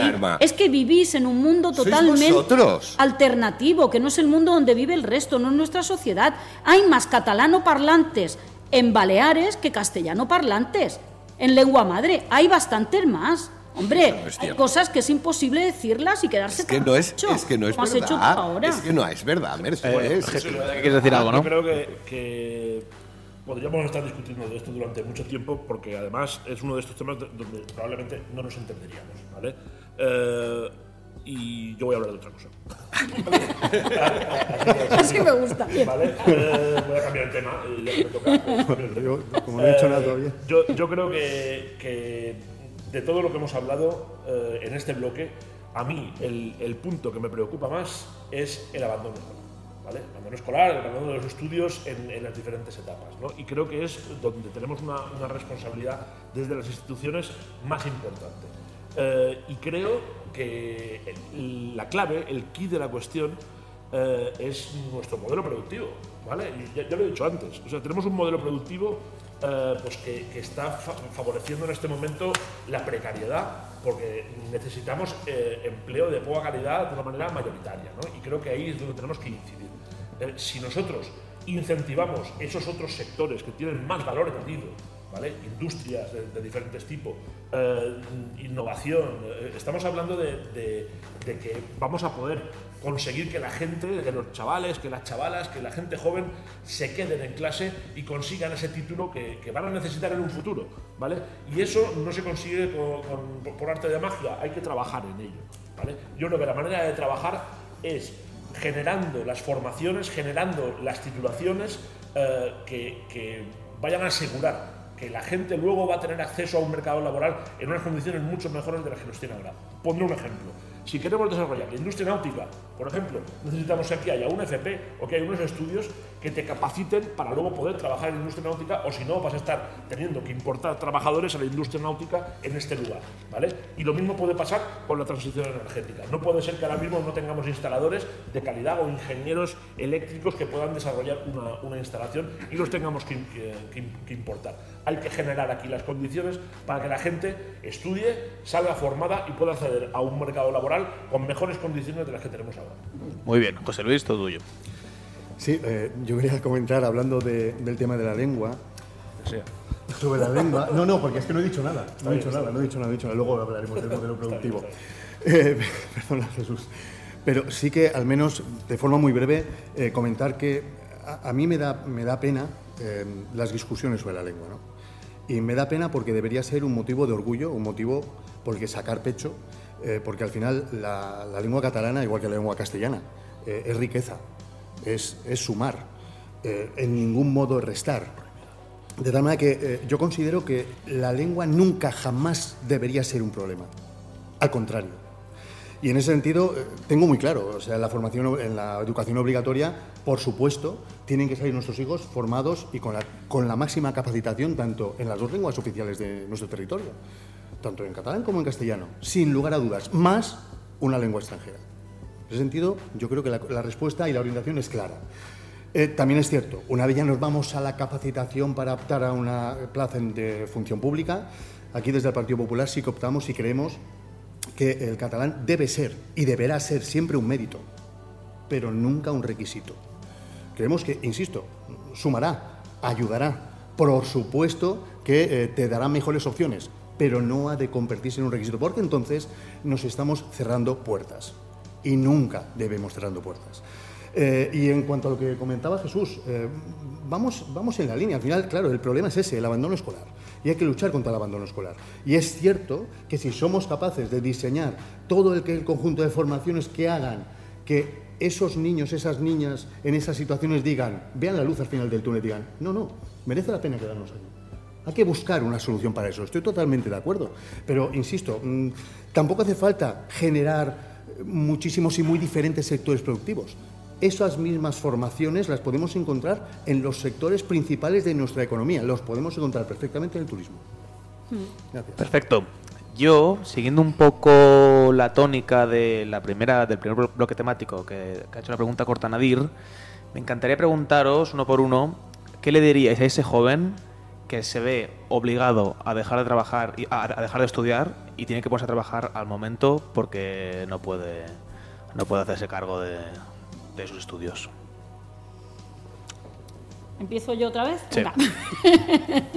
que, que estamos aquí para darte apoyo y estamos aquí para que no dejes los estudios. La administración pública se tiene que marcar este como uno de los objetivos principales. Tenemos un mercado laboral que tiene una capacidad de absorción increíble y tenemos que luchar contra esa capacidad de absorción. Para eso están las becas, para eso están las ayudas y la Administración pública tiene que estar al lado de ese joven que quiere estudiar, que tiene capacidad y que al final eh, podrá acabar estudiando en otro momento de su vida, pero es cuando acabas, cuando sigues con tu carrera mm, normal desde el colegio, cuando mejor lo puedes hacer y es cuando necesitas formarte. Vamos a estar a tu lado en todo momento. Por tanto, para eso está el sistema, el programa de becas, tanto el programa de becas estatal como el programa de becas que planteamos, complementario y eh, eh, al estatal para donde no llegue la beca estatal podamos, llegar, podamos llegar desde la beca autonómica. Sí, sí, eh, totalmente de acuerdo. En esa línea está claro que tenemos que apostar por, de nuevo, insisto, la administración facilitadora. Tenemos que intentar dar soluciones. Y cuando nos encontramos con esos casos, y sobre todo además, si hablamos de jóvenes que tienen muchísimo interés en seguir estudiando y las circunstancias no acompañan, pues ahí es donde debemos apoyar. Y desde luego desde el Partido Popular eh, apostamos por incluso la gratuidad de las matrículas universitarias, sean, cuidado, eh, en centros públicos o privados, siempre que eh, ese alumno pues tenga unas determinadas calificaciones, o sea, tenga un valor añadido que las otras. Es una apuesta decidida. En este sentido, insisto, la Administración debe ser siempre un vehículo facilitador, nunca un obstáculo. Bueno, mira, mi hermano dejó de estudiar cuando era muy jovencito eh, para ponerse a trabajar porque le ofrecían mucho dinero. Eh, y al cabo de unos años eh, dejó el trabajo, se puso a estudiar y se sacó un magisterio. ¿vale? o sea que es verdad que son cosas que, ocurren y que hay gente que toma esas decisiones. Creo que es una, buena noticia que haya gente que vuelva otra vez a los estudios luego, porque se dé cuenta de que con una titulación eh, y con, unos estudios pues puede llegar un poco más lejos. ¿no? Ahora, el problema lo tenemos cuando no puede. Si, no sigue estudiando porque no quiere, es una cosa. Si no sigue estudiando porque no puede, entonces tenemos un problema y ahí es donde hemos fallado desde las instituciones públicas. Y ahí es donde tenemos que mejorar. Y ahí es donde tiene que haber becas, donde tiene que haber un apoyo específico para cada caso, donde tiene que haber una decisión y un, y un compromiso por parte de las instituciones para que eso no pase. Todas las personas jóvenes que quieran estudiar y que quieran formarse tienen que poder hacerlo en nuestra comunidad. Bueno, pues ya que vamos a casos personales, yo hice mi carrera, no, yo hice mi carrera eh, trabajando ocho horas al día en jornada partida y ya, y ya era padre. ¿Eh? con mucho sacrificio, con un sacrificio que, por, por ejemplo, me permitió eh, a mi hijo mayor pagarle los estudios en esta universidad que, según todo, para los alumnos, la Universidad de Navarra. Dicho esto, eh, por supuesto que consideramos que nadie, absolutamente nadie, tiene que abandonar los estudios por un problema socioeconómico. Y ahí es donde tienen que estar las instituciones públicas para apoyar en todo lo que sea necesario a aquellas personas que realmente valen y se lo merecen. Tampoco podemos becar y, dejar estudiar a aquellas personas que luego no, no tienen un mínimo resultado exigible. Pero también debemos empezar a pensar en otros sistemas que están funcionando, que es compatibilizar los estudios con el trabajo. Porque es verdad que hay muchos jóvenes que lo que sienten es la tentación de dejar de estudiar porque quieren tener un dinero en el bolsillo. Entonces, eh, en, otras sociedades está muy extendido el poder trabajar una, dos, tres horas eh, en, tipo de trabajos que le permita no hacer frente a los gastos de sus estudios, que para eso ya digo, tiene que estar el Estado, las instituciones públicas, pero sí para poder gozar de tener cuatro duros en el bolsillo sin necesidad de pedirse a, sus padres, que es por lo que muchos jóvenes muchas veces se sienten tentados a dejar sus estudios para incorporarse al mundo laboral. Bueno, pues muchas gracias a los cuatro. Eh, iremos al tercer bloque, penúltimo bloque ya de sociedad y bienestar.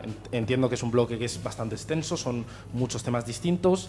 Eh, os recordamos que en medida de lo posible podéis respetar el minuto y medio. Luego, si algún tema por lo que sea no ha sido comentado, tenéis la parte de debate para poder, poder explicarlo. Bueno, en este bloque, básicamente lo que queremos recalcar es sobre todo la parte de si realmente piensan los partidos políticos que vivimos en una sociedad igual, en la que da igual que seas una mujer o un hombre, tienes las mismas oportunidades, tienes los mismos logros y por ello las mismas recompensas.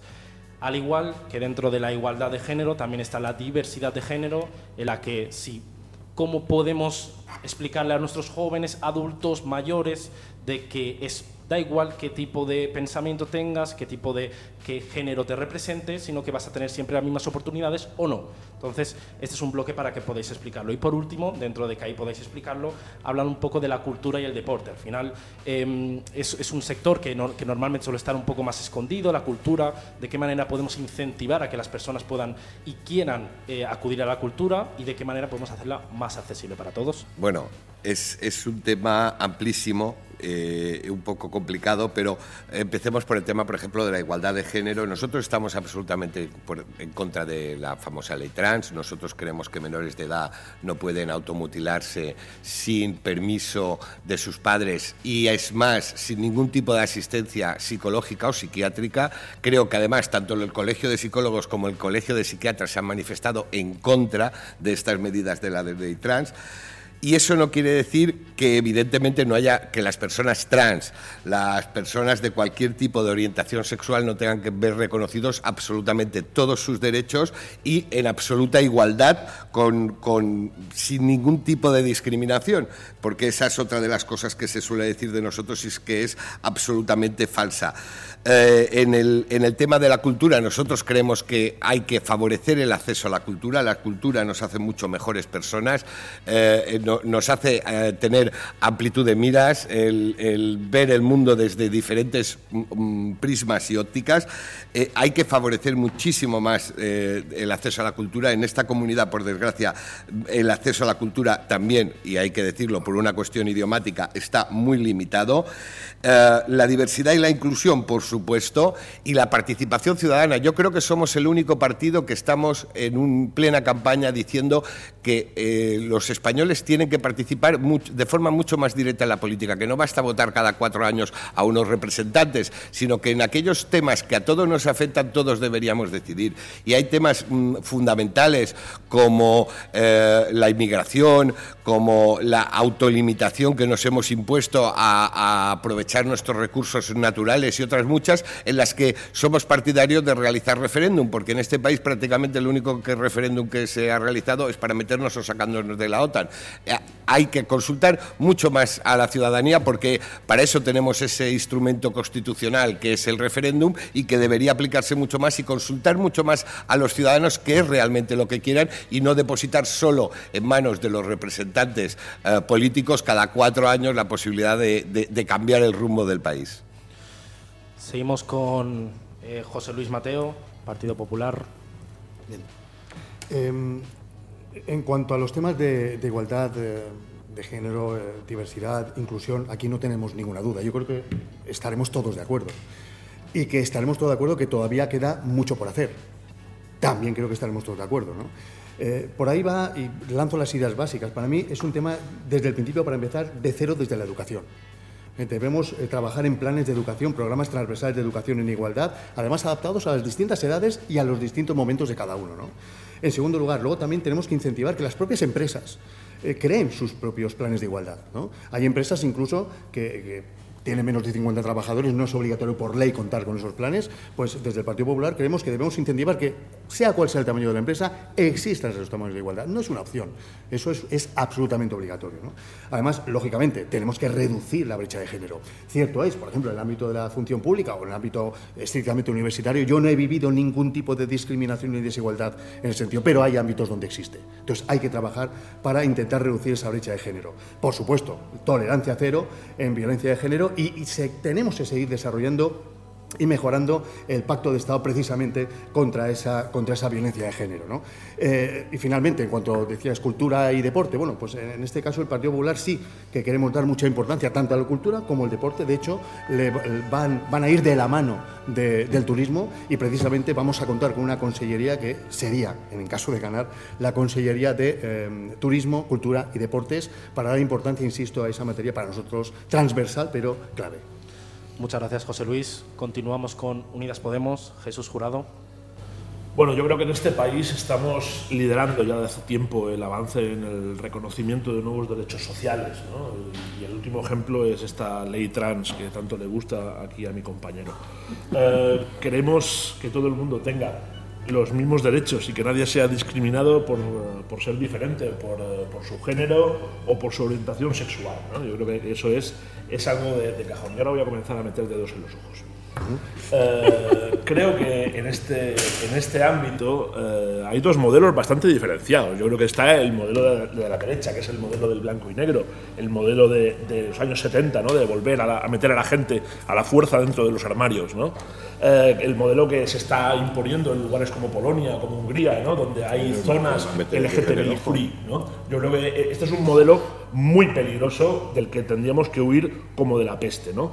Quiero recordar que la derecha, eh, históricamente en este país, ha votado en contra de la ley trans, ha votado en contra del, matrimonio LGTBI, ha, votado en contra de la ley contra la violencia de género, ha votado en contra de la ley del aborto, de hecho la ha tenido hasta hace eh, unos cuantos días recurrida en el Constitucional y ha votado en contra de la eutanasia e incluso del divorcio en su día. ¿vale? Entonces, creo que... Eh, eh, frente a ese modelo, yo creo que nosotros proponemos un modelo de respeto, simplemente, respeto a los derechos de las personas, que nos ha hecho ser, en este momento, la vanguardia social en Europa y podríamos decir que en el mundo.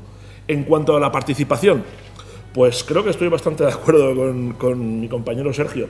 Creo que es fundamental y que hay que fomentarla. ¿vale? Hemos visto que en esta legislatura aquí en Baleares eh, se ha aprobado la primera ley que viene de la iniciativa social, de la iniciativa popular, de la participación, que es la ley de Vull del GOP, ¿no? y creo que, es un, buen indicativo de que, de que estamos avanzando en ese sentido.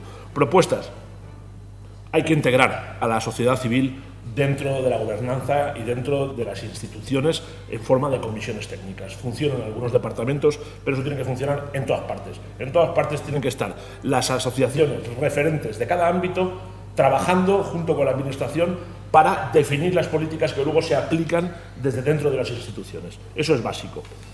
Menos burocracia para líneas de ayudas de, las asociaciones, menos trámites, eso ya lo hemos dicho antes, eh, para para participar en la elaboración de leyes y en, normativa y estoy de acuerdo en que hay que aumentar eh, la cantidad de, referéndums que se están eh, realizando en nuestro país, porque por ejemplo yo creo que sería muy útil ahora mismo eh, plantear un referéndum acerca de, cómo queremos que sea nuestra jefatura del Estado, si lo queremos que sea por elección democrática o por derecho de sangre. ¿no? Creo que la monarquía deberíamos tratarla también en forma de referéndum. La cultura, creo que la cultura nos define como sociedad es generadora de bienestar y de crecimiento personal. ¿vale? Y creo que tenemos que cuidar el sector, que tiene que ser una de las patas de la diversificación económica en esta comunidad. ¿Cómo lo proponemos? Sobre todo orientado hacia, hacia la gente joven, pues con un bono joven para que puedan acceder eh, a la cultura de una forma fácil y regular. Complementar eh, el salario desde la comunidad autónoma eh, para autónomos del sector que no lleguen a, unos ingresos del salario mínimo. ¿no? Crear más espacios culturales, como locales de ensayo, por ejemplo, y recuperar lugares culturales como, por ejemplo, Marivent, que lo utilizaríamos para reabrir el Museo Salida. Vale, muchas gracias. Como última intervención, Mercedes Garrido, Partido Socialista. Eh, bien, yo creo que eh, dentro de este bloque, sobre todo, es importantísimo hablar de igualdad. Las mujeres y los hombres, en teoría, somos iguales desde la Constitución de 1978. En teoría, somos iguales. La realidad es que las mujeres y los hombres no somos iguales eh, y que esa igualdad eh, legal no hemos conseguido que sea una igualdad real y efectiva. Por eso tenemos que seguir eh, tenemos que seguir manteniendo las políticas, sobre todo de empoderamiento de la mujer y de lucha contra la violencia de género. Cuando se niega la violencia de género, se niega una de las principales motivos de muerte de las mujeres en este país. Y aquí me refiero directamente a lo que dice Vox en todo momento, porque hablan de violencia intrafamiliar, pero eh, no es una violencia intrafamiliar, es violencia de género. Se nos mata por ser mujeres, se nos viola por ser mujeres y se nos pega por ser mujeres. Y eso es lo primero que tenemos que tener eh, en nuestro punto de visión. La lucha principal es contra esa violencia de género. A partir de ahí, darle oportunidades a las mujeres para que se empoderen con programas de emprendimiento como el que he explicado hace un rato, pero también con programas como el que tenemos de SOIP Dona. El programa SOIP Dona, eh, que le da un año de trabajo a las mujeres víctimas de violencia machista que se ven obligadas a abandonar a su, su vivienda, que se ven obligadas a abandonar su entorno y que no habían tenido trabajo probablemente nunca porque habían estado ligadas al hombre que las maltrataba, les damos un año de trabajo. Tú ves cómo entra esa mujer en ese programa y la ves cómo sale y cómo le ha cambiado la vida y lo ves directamente. Y en este momento llevamos prácticamente 900 mujeres que han participado de ese programa del año de trabajo con el Soy Dona. Ese es el trabajo que tenemos que hacer desde las administraciones públicas. Tenemos que luchar contra la brecha de género. Baleares es una de las comunidades autónomas que tiene la brecha de género más baja de todo el Estado, Baleares y Canarias, las que lo tenemos más bajo, pero es bajo. Y hay que luchar sobre todo porque las mujeres tengamos las mismas oportunidades que los hombres. Nosotros lo que vemos es en la mayoría de empresas los puestos bases ocupados por mujeres los puestos directivos ocupados por hombres. Si somos la mitad de la población, queremos la mitad de la decisión, queremos la mitad de los puestos en los consejos de administración, queremos la mitad de los puestos en todos lados, en los puestos decisivos también, porque llevamos demasiados años relegándonos. ¿Y por qué nos relegamos? Precisamente porque somos las que nos ocupamos del cuidado de mayores y de niños, somos las que nos pedimos las excedencias, somos las que nos pedimos las reducciones de jornadas. Eso es lo que tenemos que intentar revertir. Y tenemos que revertirlo con, acciones concretas desde las administraciones públicas, con un buen plan de conciliación que llegue a todas las mujeres, que nos permita poder desarrollar nuestra vida laboral, pero que no nos obligue a tener que abandonar, abandonarla en el momento en que tenemos un hijo o tenemos un mayor al que tenemos que cuidar. En cuanto. Uh, ya me he pasado. Sí, sí, sí. Creo que vamos a dar la palabra. Voy, voy, voy, ya, ya me he pasado. He visto el reloj. Has hecho este apartado y el siguiente. Y el siguiente. No te preocupes, que, ahora en la, parte, en la parte de debate ahora, habrá tiempo para, para, contestar cualquier cosa. Doy la palabra a Sergio Rodríguez. A ver, Mercedes, eh, muy buen discurso. Eh, lo que pasa que como casi tan falso como la O y la E de vuestro, del nombre de vuestro partido. El problema, el problema no es que estemos con. Porque es que lo de las fake news ya ha llegado un momento que aburre. No sois vosotros los de las fake news. estamos en contra de la ley de violencia de género. Estamos en contra de la ley porque es una ley que establece diferencia en función de si eres hombre o mujer y no puede haber ninguna diferencia, ninguna ley en este país donde se establezcan diferencias por el hecho de ser un hombre o una mujer. Y es una ley profundamente discriminatoria. ¿Qué te gusta tanto el Tribunal Constitucional? Porque lo empleáis para lo que os interesa. ¿Tú sabes qué dijo el Tribunal Constitucional sobre esa ley? Que era plenamente constitucional realizar esa diferencia entre hombres y mujeres, que era plenamente constitucional. Nos gusta el Tribunal os mola el Tribunal Constitucional. Y nos gustaba mucho más antes de no que para nada más, ¿eh? De que lo, por favor, venga, eh, hombre. Esta forma de hablar tampoco es adecuada. Asaltar, ¿quién asalta? El único que tiene asaltado el Consejo General del Poder Judicial es la derecha, que no lo renueva desde hace años. El Tribunal Constitucional, por desgracia, con anuencia del Partido Popular. Pero bueno, ya llegará el momento en que eso se podrá reformar. Pero el problema fundamental es que nosotros somos el único partido que pide penas más graves para los violadores, prisión permanente revisable para los asesinos de mujeres, cosa que vosotros no queréis. ¿eh? pero sí, tenéis esa maravillosa eh, ley. Y luego mantenéis el mantra de que en este país hay desigualdades entre hombres y mujeres. No las hay, no las hay por ley, pero es que no las hay en realidad, porque pronto, por ejemplo, los eh, aquellos jóvenes que estén estudiando derecho y que, y que quieran hacer su carrera dentro de la judicatura y que sean hombres, dentro de poco van a tener que pedir una ley de paridad, porque la mayoría de, de personas que acceden hoy en día a la plaza de jueces son mujeres. ¿Cuántos magistrados en la Audiencia Nacional? ¿Cuántos magistrados en la Audiencia Nacional, en el Tribunal Supremo y en el Tribunal Constitucional frente a magistradas? Espérate. ¿Cuántos frente a magistradas? Porque ese es el problema. El problema es que tenemos los puestos bases, pero tenemos un techo de cristal del que no hay manera de, que no hay manera de romper. Ese, techo, es el problema ese techo no existe y desde luego no lo podéis hacer pidiendo que se os dé un trato de privilegio. Yo creo que ninguna mujer real necesita un trato de privilegio, porque además las estudiantes en este país cada vez tienen mejores resultados académicos que los hombres. Los que se están quedando atrás en, la preparación académica son los hombres. Y, las personas que están en la universidad lo saben. Las mejores estudiantes cada vez más son las mujeres. Voy a dar la palabra a Jesús Jurado. Sí, gracias. Eh, bueno, yo, en serio que no, acabo de entender eh, por qué a Vox le cuesta tanto aceptar que exista una ley para intentar compensar esa desigualdad que hay entre, entre hombres y mujeres en este país. Porque eh, el hecho de que exista una ley con esas características, eh, parece como si no hubiera más casos de, leyes específicas en este sentido. Tenemos una ley de la infancia para proteger a, los niños y las niñas en determinadas eh, situaciones que necesitan protección, porque son pues, una parte de la sociedad que lo necesita porque se encuentra indefenso delante de diferentes eh, situaciones. Lo mismo pasa en otros ámbitos. En este caso, las leyes de protección contra la violencia machista pues, son totalmente justificadas. Es que no hay más que ver los datos. Es que no hay más que ver los datos. No, no, no, nos estamos inventando nada. Es que te puedes ir a los datos del Poder Judicial, precisamente, que es quien los recopila. Vamos a los datos que más del 80% de las denuncias se desestiman en los tribunales. Es una cuestión. No es cierto. Te acabas de inventar el dato. No es verdad. Sí, es verdad. Te lo acabas de inventar. Datos reales. No, no, hablo de denuncias falsas, hablo de absoluciones. Denuncias falsas es una cantidad ridícula porque hay que ir a un proceso y un juez tiene que decir que la denuncia era falsa. Hablo de absoluciones en casos de violencia de género. ¿Son más del 80%? No es cierto. Demuéstralo porque no es cierto. Es mentira. Vamos a dar la palabra, por favor, al Partido Popular. Eh, José Luis Mateo.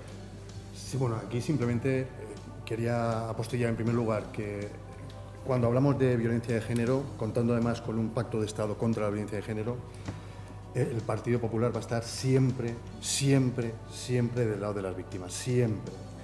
Y aquí tampoco tiene que haber ni una sola, ni la más mínima duda. ¿no? De hecho, seguimos y tenemos que trabajar entre todos, en conjunto, para tratar de erradicar esta lacra social que, insisto, ¿eh? todavía no ha acabado, ¿eh? todavía no ha acabado.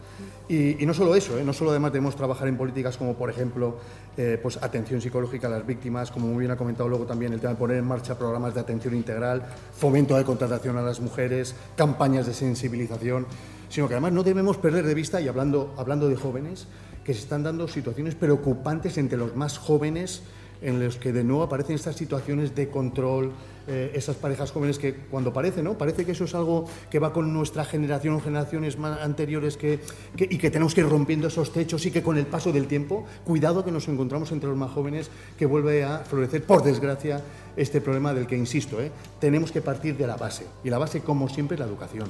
Un trabajo a piñón y sin parar, desde casa y desde el colegio. Un trabajo de formación desde el principio, un trabajo transversal a todas partes y que llegue a todos, para que desde el principio y desde el minuto uno nos quede claro que contra esto no hay ningún tipo de excusa. Al igual que se ha hecho, muchas gracias por la intervención, al igual que se ha hecho los dos primeros bloques, me gustaría hacer una pregunta y sí quiero pedir por favor que sea súper, súper breve las intervenciones. Una vez una persona de los que nos están escuchando haya votado a su partido, ¿de qué manera puede participar? ¿De qué manera tiene más voz? O elige a su representante y ya no puede participar más. ¿De qué manera su partido quiere dar a esos votantes que han votado y han confiado en sus palabras ese voto para poder elegir o para poder tomar decisiones o para ocupar algún tipo de cargo? ¿Puedo empezar por el otro lado? Bueno, pues creo que lo hemos dejado bastante claro. Nosotros queremos preguntar directamente a los españoles qué tipo de inmigración quieren, cómo se debe regular. Queremos preguntar a los españoles si quieren aprovechar o no los recursos naturales del subsuelo que tenemos en España, eh, petróleo, gas y minerales que son fundamentales precisamente para el desarrollo de las nuevas tecnologías. Preguntaremos a los españoles directamente en aquellos casos que pensamos que es muy importante que todos puedan decidir.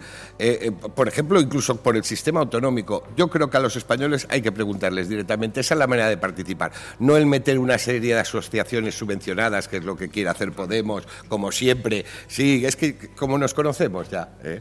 no una serie de asociaciones subvencionadas mm, en la administración para que supuestamente avalen la política que hacen los gobiernos de izquierda. No, nosotros queremos consultar directamente a la gente. Y quería pedirle perdón a la señora Garrido porque es verdad, me he equivocado en la cifra, no es un 80, es un 70 no, yo tengo los datos del Consejo General de Poder Judicial aquí. Ah, te los voy a leer. Bueno, yo creo que, la sociedad civil organizada eh, que acaba de ser agraviada por, Vox eh, es una gran opción para, la gente eh, si quiere participar. En política también. creo que es una de las mejores maneras de participar en política. Eh, hay que acercarse a, los movimientos sociales, hay que acercarse a las asociaciones, aunque sean las asociaciones de vecinos. Las asociaciones de vecinos tienen una, una influencia y una capacidad de, de, intervención en las políticas públicas a nivel municipal que no tienen muchísimas asociaciones. Eh, creo que existen muchísimos nichos en los que la participación es muy activa y muy fuerte en muchos ámbitos de nuestra sociedad. Solo hay que acercarse y comenzar a trabajar en, en esos, en esos ámbitos. Yo aconsejo a, a, toda la gente joven que participe en, en grupos de cooperación, por ejemplo, en entidades de, de ayuda al prójimo, que hay muchísimas pero también en, en, asociaciones de vecinos o en asociaciones que están preocupadas por el cambio climático, por la lucha por defender el medio ambiente. A través de esas asociaciones se puede influir muchísimo en política y se puede influir también dentro de las mismas instituciones públicas en base a lo que he comentado, porque hay comisiones de todo tipo en las que se puede participar y se puede influir en la manera en la que se está llevando a cabo la política en, nuestra comunidad. Sí, eh, creo que es una de las tareas pendientes que, tenemos. ¿no? Y en ese sentido os hablo por propia experiencia. Yo soy un acabado de llegar en el mundo de la política, pero sí que es cierto que creo que desde el tercer sector, desde las ONGs, desde las asociaciones, se puede poner esa pica en Flandes y se puede colaborar y se puede empujar para, para que desde los partidos políticos pues, se capte y se llame la atención por parte de, los ciudadanos. Eh, pero luego también, oye, os incentivo, jóvenes, aquellos que me escucháis, involucraos el primer paso es votar es votar el 28M. El segundo paso, si has votado un determinado partido político, desde la cercanía, desde el ámbito municipal, desde el Partido Popular, lo que queremos es estar cerca de los ciudadanos. Pues acercaos a la sede del Partido Popular del municipio, acercaos y preguntad, os he votado y esto no se ha cumplido, o mm, os he votado, quiero responsabilidades. Este también es un paso directo, rápido, sencillo y creo que nos puede servir a todos. Y luego es verdad, eh, a partir de ahí, insisto, eh, necesitamos también la implicación, la implicación de los más jóvenes que den un paso al frente que, que siempre van a ser bienvenidos y una de las cosas que llama la atención, que siga habiendo gente joven que se quiere involucrar y que apuesta por, por al final eh, dar un paso adelante y pensar en ese bien social. Vale, yo voy a empezar con los datos del Consejo General del Poder Judicial porque no puedo resistirlo. Porque en el último informe anual hecho, que es el del 21, porque aún no han hecho el del 22, dice que siete de cada diez sentencias fueron condenatorias. Un récord, además, expresamente dice, en procesos relativos a violencia de género se situó en un nuevo máximo histórico anual al alcanzar el 75,62% del total de condenas no al contrario, como dice Vox, para que veamos cuál es la argumentación de Vox absolutamente en todo. Te dejan las sobreseídas archivadas. Esta es la forma de actuar. Datos del Consejo General del Poder Judicial. que tengo yo, luego te los paso. Participación de eh, los ciudadanos. Es importantísima la participación y, hemos, y yo creo que hemos sido eh, abriendo nuevas fórmulas de participación. Esta eh, pasada legislatura, este pasado año, con la Universidad de las Islas Baleares, hemos puesto en marcha las asambleas por el clima, donde un grupo de ciudadanos seleccionados al azar eh, formados además por formadores específicos en distintos ámbitos, han hecho propuestas a los partidos políticos, por tanto, en una participación representativa también, pero eh, con una cualidad eh, importante. Este es el camino que tenemos que llevar a cabo. El hecho de hacer referéndum, podemos hacer referéndums absolutamente de todo. Curiosamente, Vox quiere hacer referéndums sobre la inmigración, solo quiere hacer referéndums sobre lo que a él o lo que a ellos les interesa. La participación es importantísima. Participamos cada cuatro años cuando votamos, pero tenemos que participar cada día. Y en esto, y estamos en un momento de participación máxima, que es el de las elecciones, yo hago un llamamiento, como hacía al inicio de, este debate, como hacía ahora eh, José Luis, a la participación en estas elecciones. Es importantísimo porque si no participamos, alguien participa por nosotros. Alguien, como aquel señor de allí de la izquierda, participa por nosotros. Seguimos ya con la última sección temática, ¿de acuerdo? Uno de los temas que más candente está últimamente, que es el de la inmigración y el de la ocupación. Tenemos como, como ejemplo próximo el caso de, y más famoso el de la Bonanova, ahí en Cataluña y por lo tanto me encantaría saber vuestra opinión y vuestras soluciones a este tema. Empezamos con Jesús, por favor, díganos lo que, lo que opina. Bueno, eh, a ver, ¿cómo lo explicaría? Me voy a avanzar un poco a, lo, que, va a ir saliendo en, en este bloque, ¿vale? La inmigración no es un crimen. Las personas no son ilegales. Entrar en nuestro país de manera irregular, porque en otro hay guerra o, hay hambre, no es un delito, es una simple falta administrativa. O sea que ya está bien, creo yo, de criminalizar, a, los pobres, porque al final se trata de eso, ¿no? es, un poco aporofobia. ¿no? En un país con unas tasas de natalidad por los suelos, eh, la inmigración es, es necesaria, regulada, eso sí, ¿no? pero respetando, sobre todo, los derechos humanos y el derecho de asilo. ¿vale? Yo creo que eso es un, tema, un tema central. Eh, en cuanto a, la ocupación, eh, entiendo que con K. En cuanto a la ocupación con K, bueno, yo creo que, estamos en un, en un, país donde afortunadamente eh, este tema es un, tema absolutamente menor y que no tiene ningún tipo de relevancia dentro de, la realidad social. es, algo que, que afecta en este momento en nuestra comunidad al 0,07% de, de, los, inmuebles, teniendo en cuenta que la mayor parte de ellos son viviendas vacías y eh, locales bancarios abandonados, con lo cual realmente la preocupación que se ha generado alrededor de todo este tema está fabricada eh, supongo que pues, en aras a que Securitas Direct pueda tener unos mejores resultados trimestrales eh, o pues, para simplemente generar odio hacia determinados sectores sociales que siempre le viene bien a, alguna gente. Entonces, yo creo que deberíamos centrarnos eh, en solucionar otros problemas mucho más acuciantes para la sociedad, como es la precariedad eh, de, la gente joven, el mercado laboral en el que tenemos que seguir trabajando, la diversificación de, nuestro modelo productivo y todo el problema del, cambio climático que nos está cayendo encima.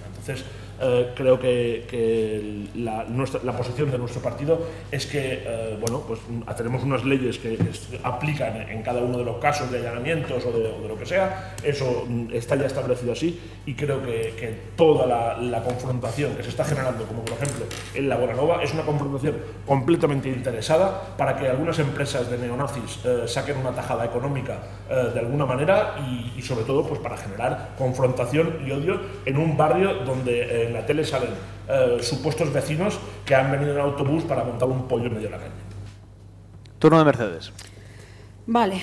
Eh, bueno, yo, tema de, en, cuanto a la inmigración, eh, yo creo que frente a lo que vamos a escuchar, porque lo vamos a escuchar y estamos acostumbrados a escuchar este tipo de afirmaciones, sobre todo por parte de bots, frente a eso, yo creo que lo primero, la primera reflexión que tenemos que hacer es cuando alguien sale de su país, deja a su familia, deja su entorno, nadie lo hace por capricho, nadie lo hace porque le da la gana. Normalmente lo hace por necesidad y normalmente lo hace porque en su país hay pobreza, hay guerras y hay situaciones que son insostenibles. Y por eso vienen a Europa, vienen a España, porque al final somos lo que hemos dicho hace un rato, somos una tierra de oportunidades y somos una tierra de acogida y lo hemos sido siempre. Yo soy hija de la inmigración, dentro del mismo país, pero soy hija de la inmigración. Mi padre y mi madre no eran mallorquines, yo ya sí.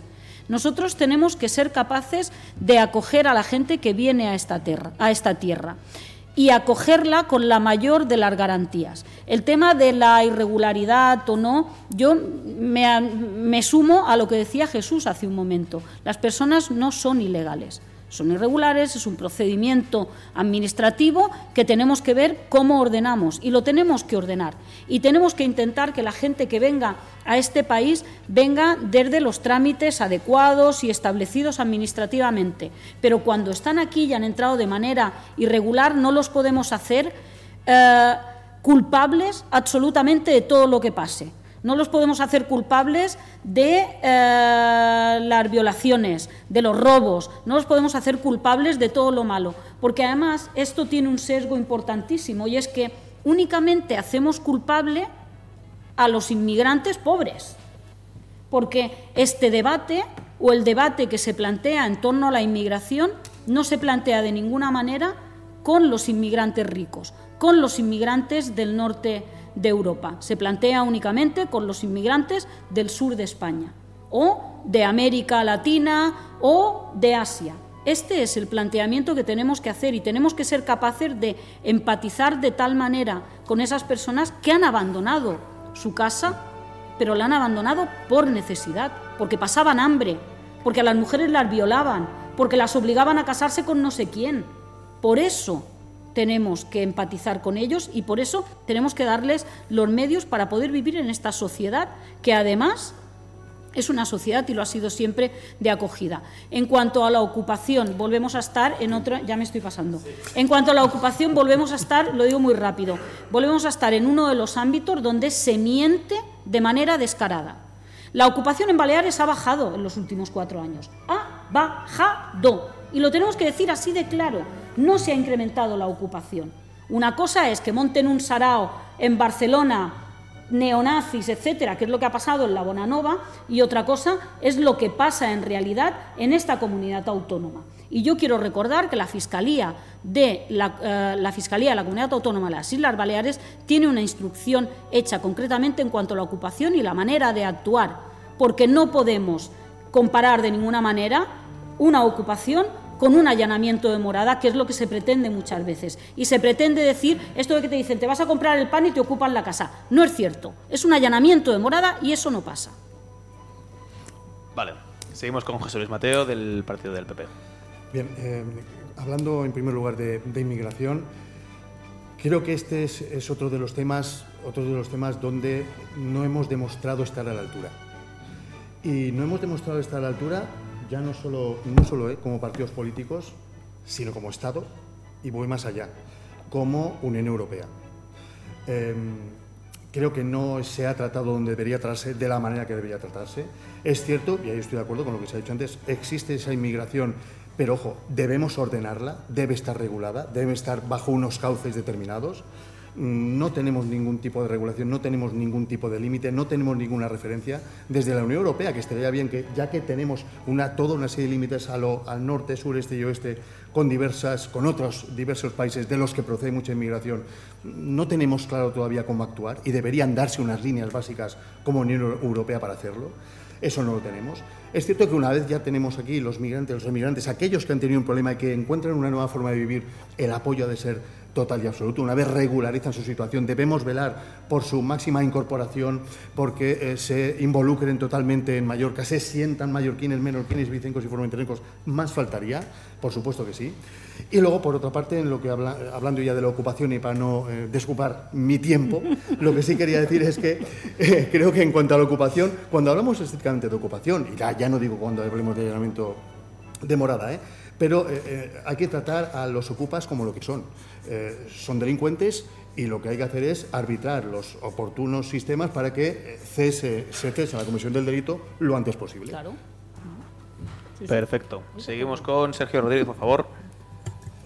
Pues no, no los hacemos culpables, es que lo son, ese es el problema. El problema es que eh, hay una inmigración ilegal que no se integra y que además no se puede integrar porque precisamente está en una situación absolutamente irregular que le impide acceso a un puesto de trabajo. Pero es que además también es falso que huyen del hambre y de la guerra. En Argelia no hay guerra, en Marruecos no hay guerra, en Senegal no hay guerra, en Nigeria no hay guerra.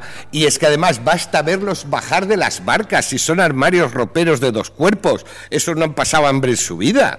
Es que no sé hasta dónde queréis llegar, pero es que encima favorecéis a las mafias que se, que se aprovechan de esta gente, porque esta gente en origen, en sus países de origen, tiene que pagar una barbaridad para conseguir subirse a una de estas pateras y luego quién las va a rescatar, o rescate marítimo o los, o los de Open Arms que están en connivencia directa con esas mafias, porque esto es es, el esclavismo del siglo XXI. Están traficando con personas, con personas que muchas veces mueren ahogadas en el mar. Con esa. Mm, eh, eh, se les vende el iros a Europa que, que allí os darán de todo.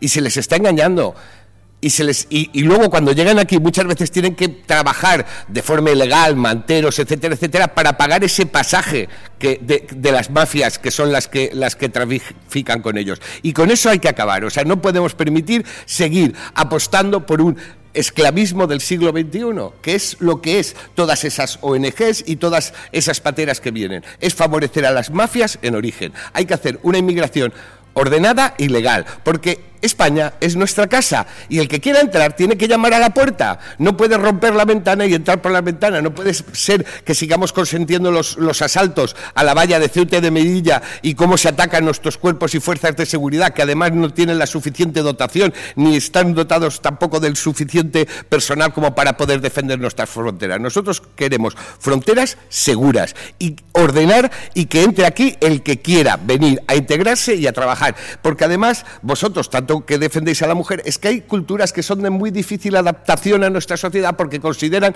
miden a la mujer en número de cabras o de camellos. Y esto es lo que vosotros no queréis aceptar. Aquí hay una serie de personas que no solo no se integran, sino que siguen manteniendo esa diferencia, ese pisoteo de los derechos de la mujer. Y esa gente aquí no la queremos. No la queremos porque no se integran. ¿Eh? Y, bueno, y por respecto al tema de la ocupación es querer negar una realidad. Eh, y, hablabais de, que habían unos neonazis organizado una manifestación en, en Barcelona. Pues a mí me preocupa seriamente porque yo quiero pensar que en este país no hay tanto neonazi, porque allí había miles de personas. O sea, yo espero y deseo que en este, en este país no haya tanto neonazi. Yo diría que son vecinos que están hasta las narices, como tantos vecinos aquí en, Mallorca, de, sucursales bancarias ocupadas, donde se trafica con droga, donde han aparecido menores tuteladas, prostituidas eh, y, drogadas, eh, que de esas de las que vosotros tampoco os interesa nunca hablar. Eh, por supuesto que es un problema la, ocupación y además eh, muchas veces es un problema en los barrios más desfavorecidos y, que hay que acabar con ella. O sea, él ocupa 24 horas, es que es así de fácil y me da lo mismo que, sea, que hayan ocupado una sucursal bancaria, el piso de un fondo buitre o el piso de unos pobres ancianitos que han estado varios días en el hospital porque esto sí ha pasado y tú lo sabes, Mercedes. ¿eh? Entonces, a esa gente patada ¿eh? y, a y a la calle y se acabó y si se ponen tontos a la cárcel y listo si es que no hay más. Lo que, lo que estamos oyendo aquí como propuestas es que queremos, eh, bueno, queremos, se quiere inmigración legal, ¿no? Y la que sea ilegal la hundimos en el mar con un cañonazo, ¿vale? Eh, yo creo que... la devolvemos al país de origen. No es eso lo que has dicho. Eh, yo creo que tenemos que ir hacia un escenario donde, vamos, digo yo, que lo primordial son los derechos humanos. Y, creo que, antes de la regularidad o la irregularidad de las personas está el hecho de que son personas, ¿vale? Y hay que tratarlas conforme a los derechos humanos, ¿vale? Me consta que Vox no está de acuerdo con los derechos humanos, con lo cual... Eso lo dices tú, eh, eso lo dices tú. o sea, el devolverlos al país de origen no es ir en contra de los derechos lo estoy humanos. yo ahora mismo porque proponéis incumplir sistemáticamente todos los acuerdos que hay con Naciones Unidas en relación a los derechos humanos, con lo cual yo infiero que Vox está en contra de los derechos humanos, ¿vale?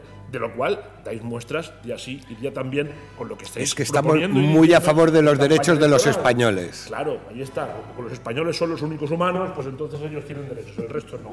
Bueno, pues yo... Principio de preferencia nacional. Esta no es la, línea en la que nuestra formación se encuentra cómoda, ni mucho menos, ¿vale? Yo, yo creo que hay que ir hacia una regulación que respete los derechos humanos, que respete los derechos de asilo, porque es verdad que en Nigeria a lo mejor no hay demasiada guerra, que siempre hay un poco, ¿eh? pero lo que sí hay es hambre, hambre por un tubo, ¿vale? Y eso es lo que expulsa a la gente de sus países, el hambre. ¿Vale? Entonces, parece que el hambre no cuenta como, como, un motivo para salir del país, ¿no?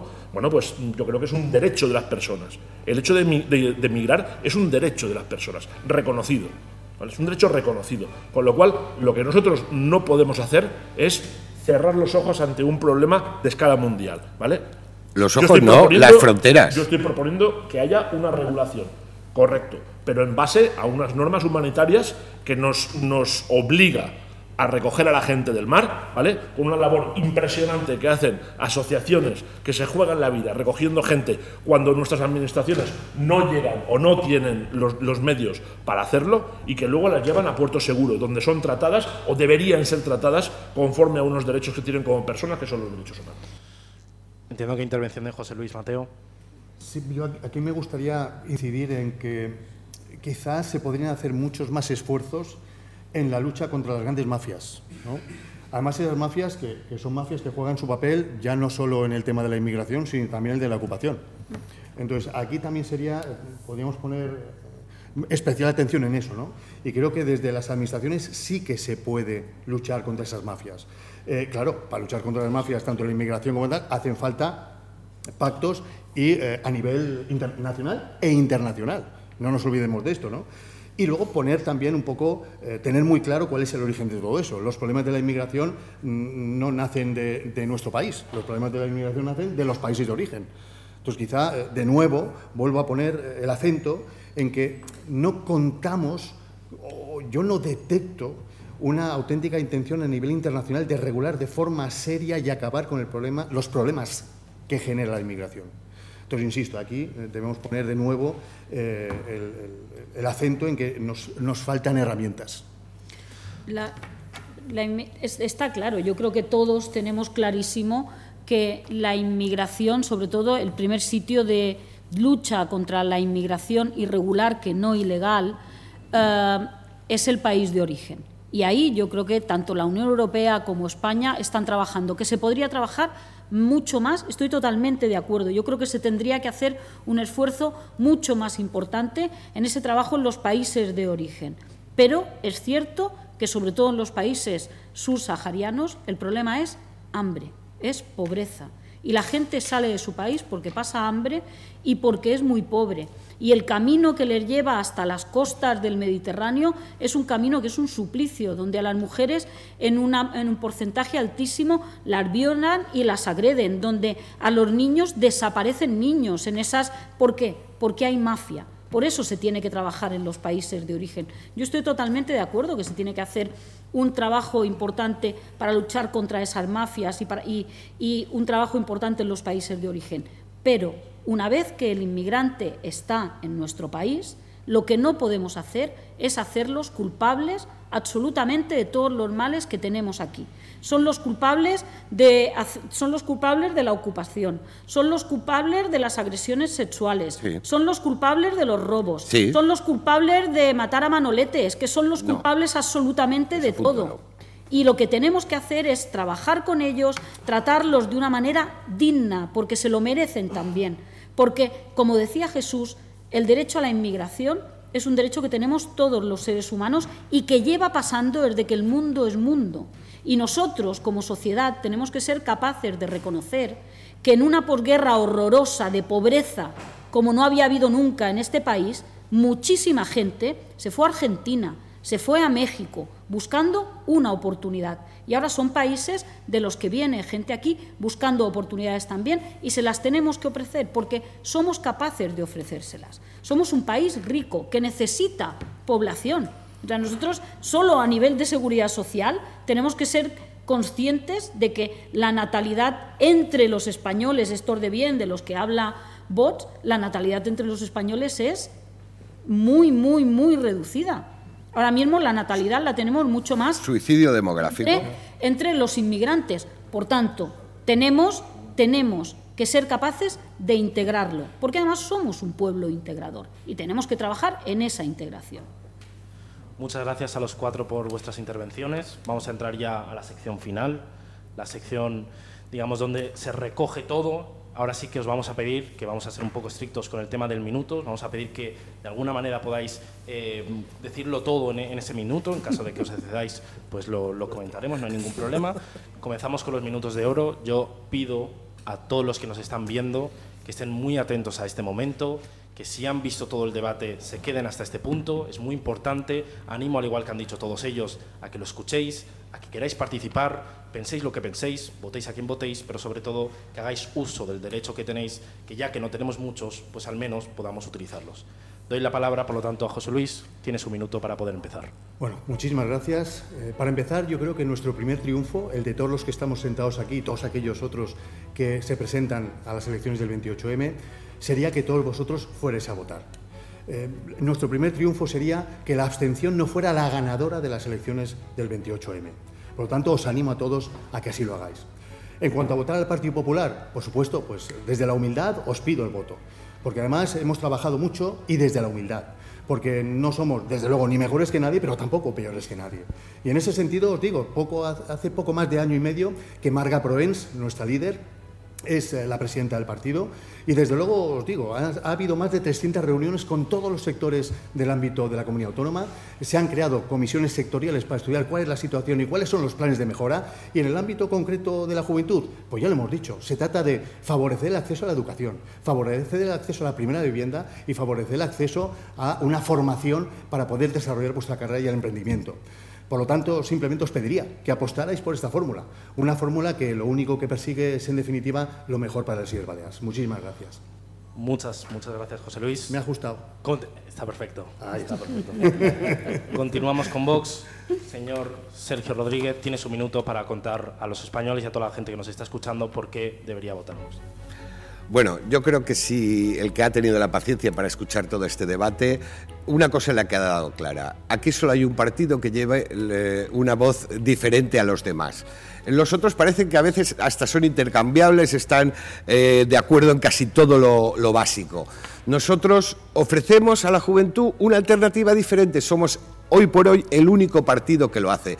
En su día hubo partidos que querían asaltar los cielos y hasta el momento que pisaron moqueta. Y los otros pues son los partidos de siempre del sistema, los que han creado una especie de alternancia, pero que están de acuerdo en lo básico. Nosotros no queremos cambiar las personas, queremos cambiar las políticas, las políticas que realmente hagan eh, cambiar este país y cambiarlo para mejor, para que este vuelva a ser un país grande, para que este vuelva a ser un país que tenga absoluta libertad, recuperar los derechos que, han sido pisoteados muchas veces, como los derechos lingüísticos en esta comunidad.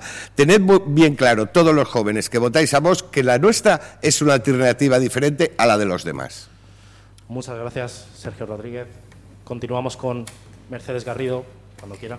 Eh, yo os pido el voto el próximo 28 de mayo para el Partido Socialista. Somos el partido que ha transformado esta comunidad autónoma, pero además somos el único partido que conoce claramente cuáles son las necesidades de las cuatro islas y las necesidades de nuestros ciudadanos. Somos el único partido que puede eh, aportar el rigor y la credibilidad necesaria para seguir transformando esta comunidad autónoma. En este momento en el que eh, tenemos prácticamente pleno empleo, en un momento en el que la economía de Baleares está creciendo por delante de la del resto de España y también por delante de la economía de Europa. Es el momento de redistribuir esa riqueza y que esa riqueza llegue a todos. Y sobre todo es el momento de los jóvenes, de darles las oportunidades que necesitan. Es el momento de que puedan estudiar eh, con becas, que puedan hacerlo en el momento en que ellos necesiten. Y es el momento también de las familias. El próximo 28 de mayo pensad muy bien a quién vais a votar porque nos estamos jugando una década. Nos jugamos seguir avanzando en derechos sociales y laborales, seguir impulsando políticas ecologistas, de vivienda, o seguir construyendo una sociedad en la que eh, no dependa todo de si te lo puedes pagar o no. De eso van estas elecciones.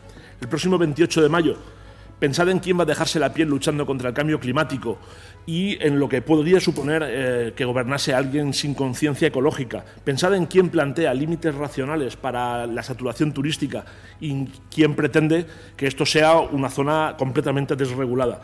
Pensad en quién aprueba leyes feministas y en quién niega eh, la violencia machista. Pensad en todo ello porque nos va el futuro en ello.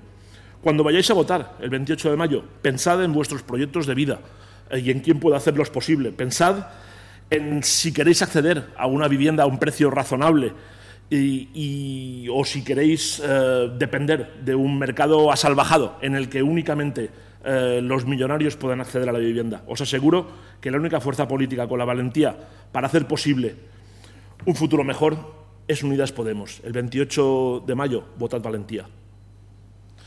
Muchas, muchas gracias a los cuatro. Primero de todo queríamos agradeceros mucho que hayáis querido participar. Creo que ha quedado una experiencia y un debate un poco distinto de lo que se suele hacer realmente, pero creo que ha sido muy interesante, que yo creo que puede ser de mucha ayuda. Queríamos dar las gracias Sergio Rodríguez, Jesús Jurado, José Luis Mateo y Mercedes Garrido. Muchas, muchas gracias por haber querido participar. Gracias a vosotros. Esperamos que haya sido de, vuestro agrado esto, este, esta especie de episodio diferente ¿no? que, hemos, que, hemos organizado organizado. Eh, normalmente nuestro, nuestro podcast es algo distinto, pero queríamos aprovechar la situación sabiendo que el 28 es el día de las elecciones para animar a esa gente y para dar un poco de luz que yo creo que sí que ha servido y si no, pues ya lo veremos el día 28 de qué, de qué forma ha servido. Como siempre, compañero Omar Fernández, muchas gracias. Muchas gracias a ti. Y nada, esperamos que, todos queréis participar el día 28. También queremos agradecer a la Universidad de Baleares que nos ha aportado, ha querido colaborar en este debate y nos ha dado este precioso aula que, nos ha ido súper bien. A nuestro compañero Alejandro Cámara, espectacular, que si os han gustado las tomas podéis contactar con él para cualquier cosa. Como siempre, Celblau, patrocinando el, el podcast. Un placer contar con ellos, las mejores hamburguesas que tiene este país, literalmente. Así que nada, cualquier cosa, eh, esperemos que os haya gustado. Sabéis que como siempre tenéis las redes sociales de Esperados, tanto en YouTube, Spotify, TikTok, Instagram, en todas, todas literalmente. Así que nada, nos veremos en la próxima a ver qué depara. A lo mejor es, yo qué sé, algo distinto. Gracias.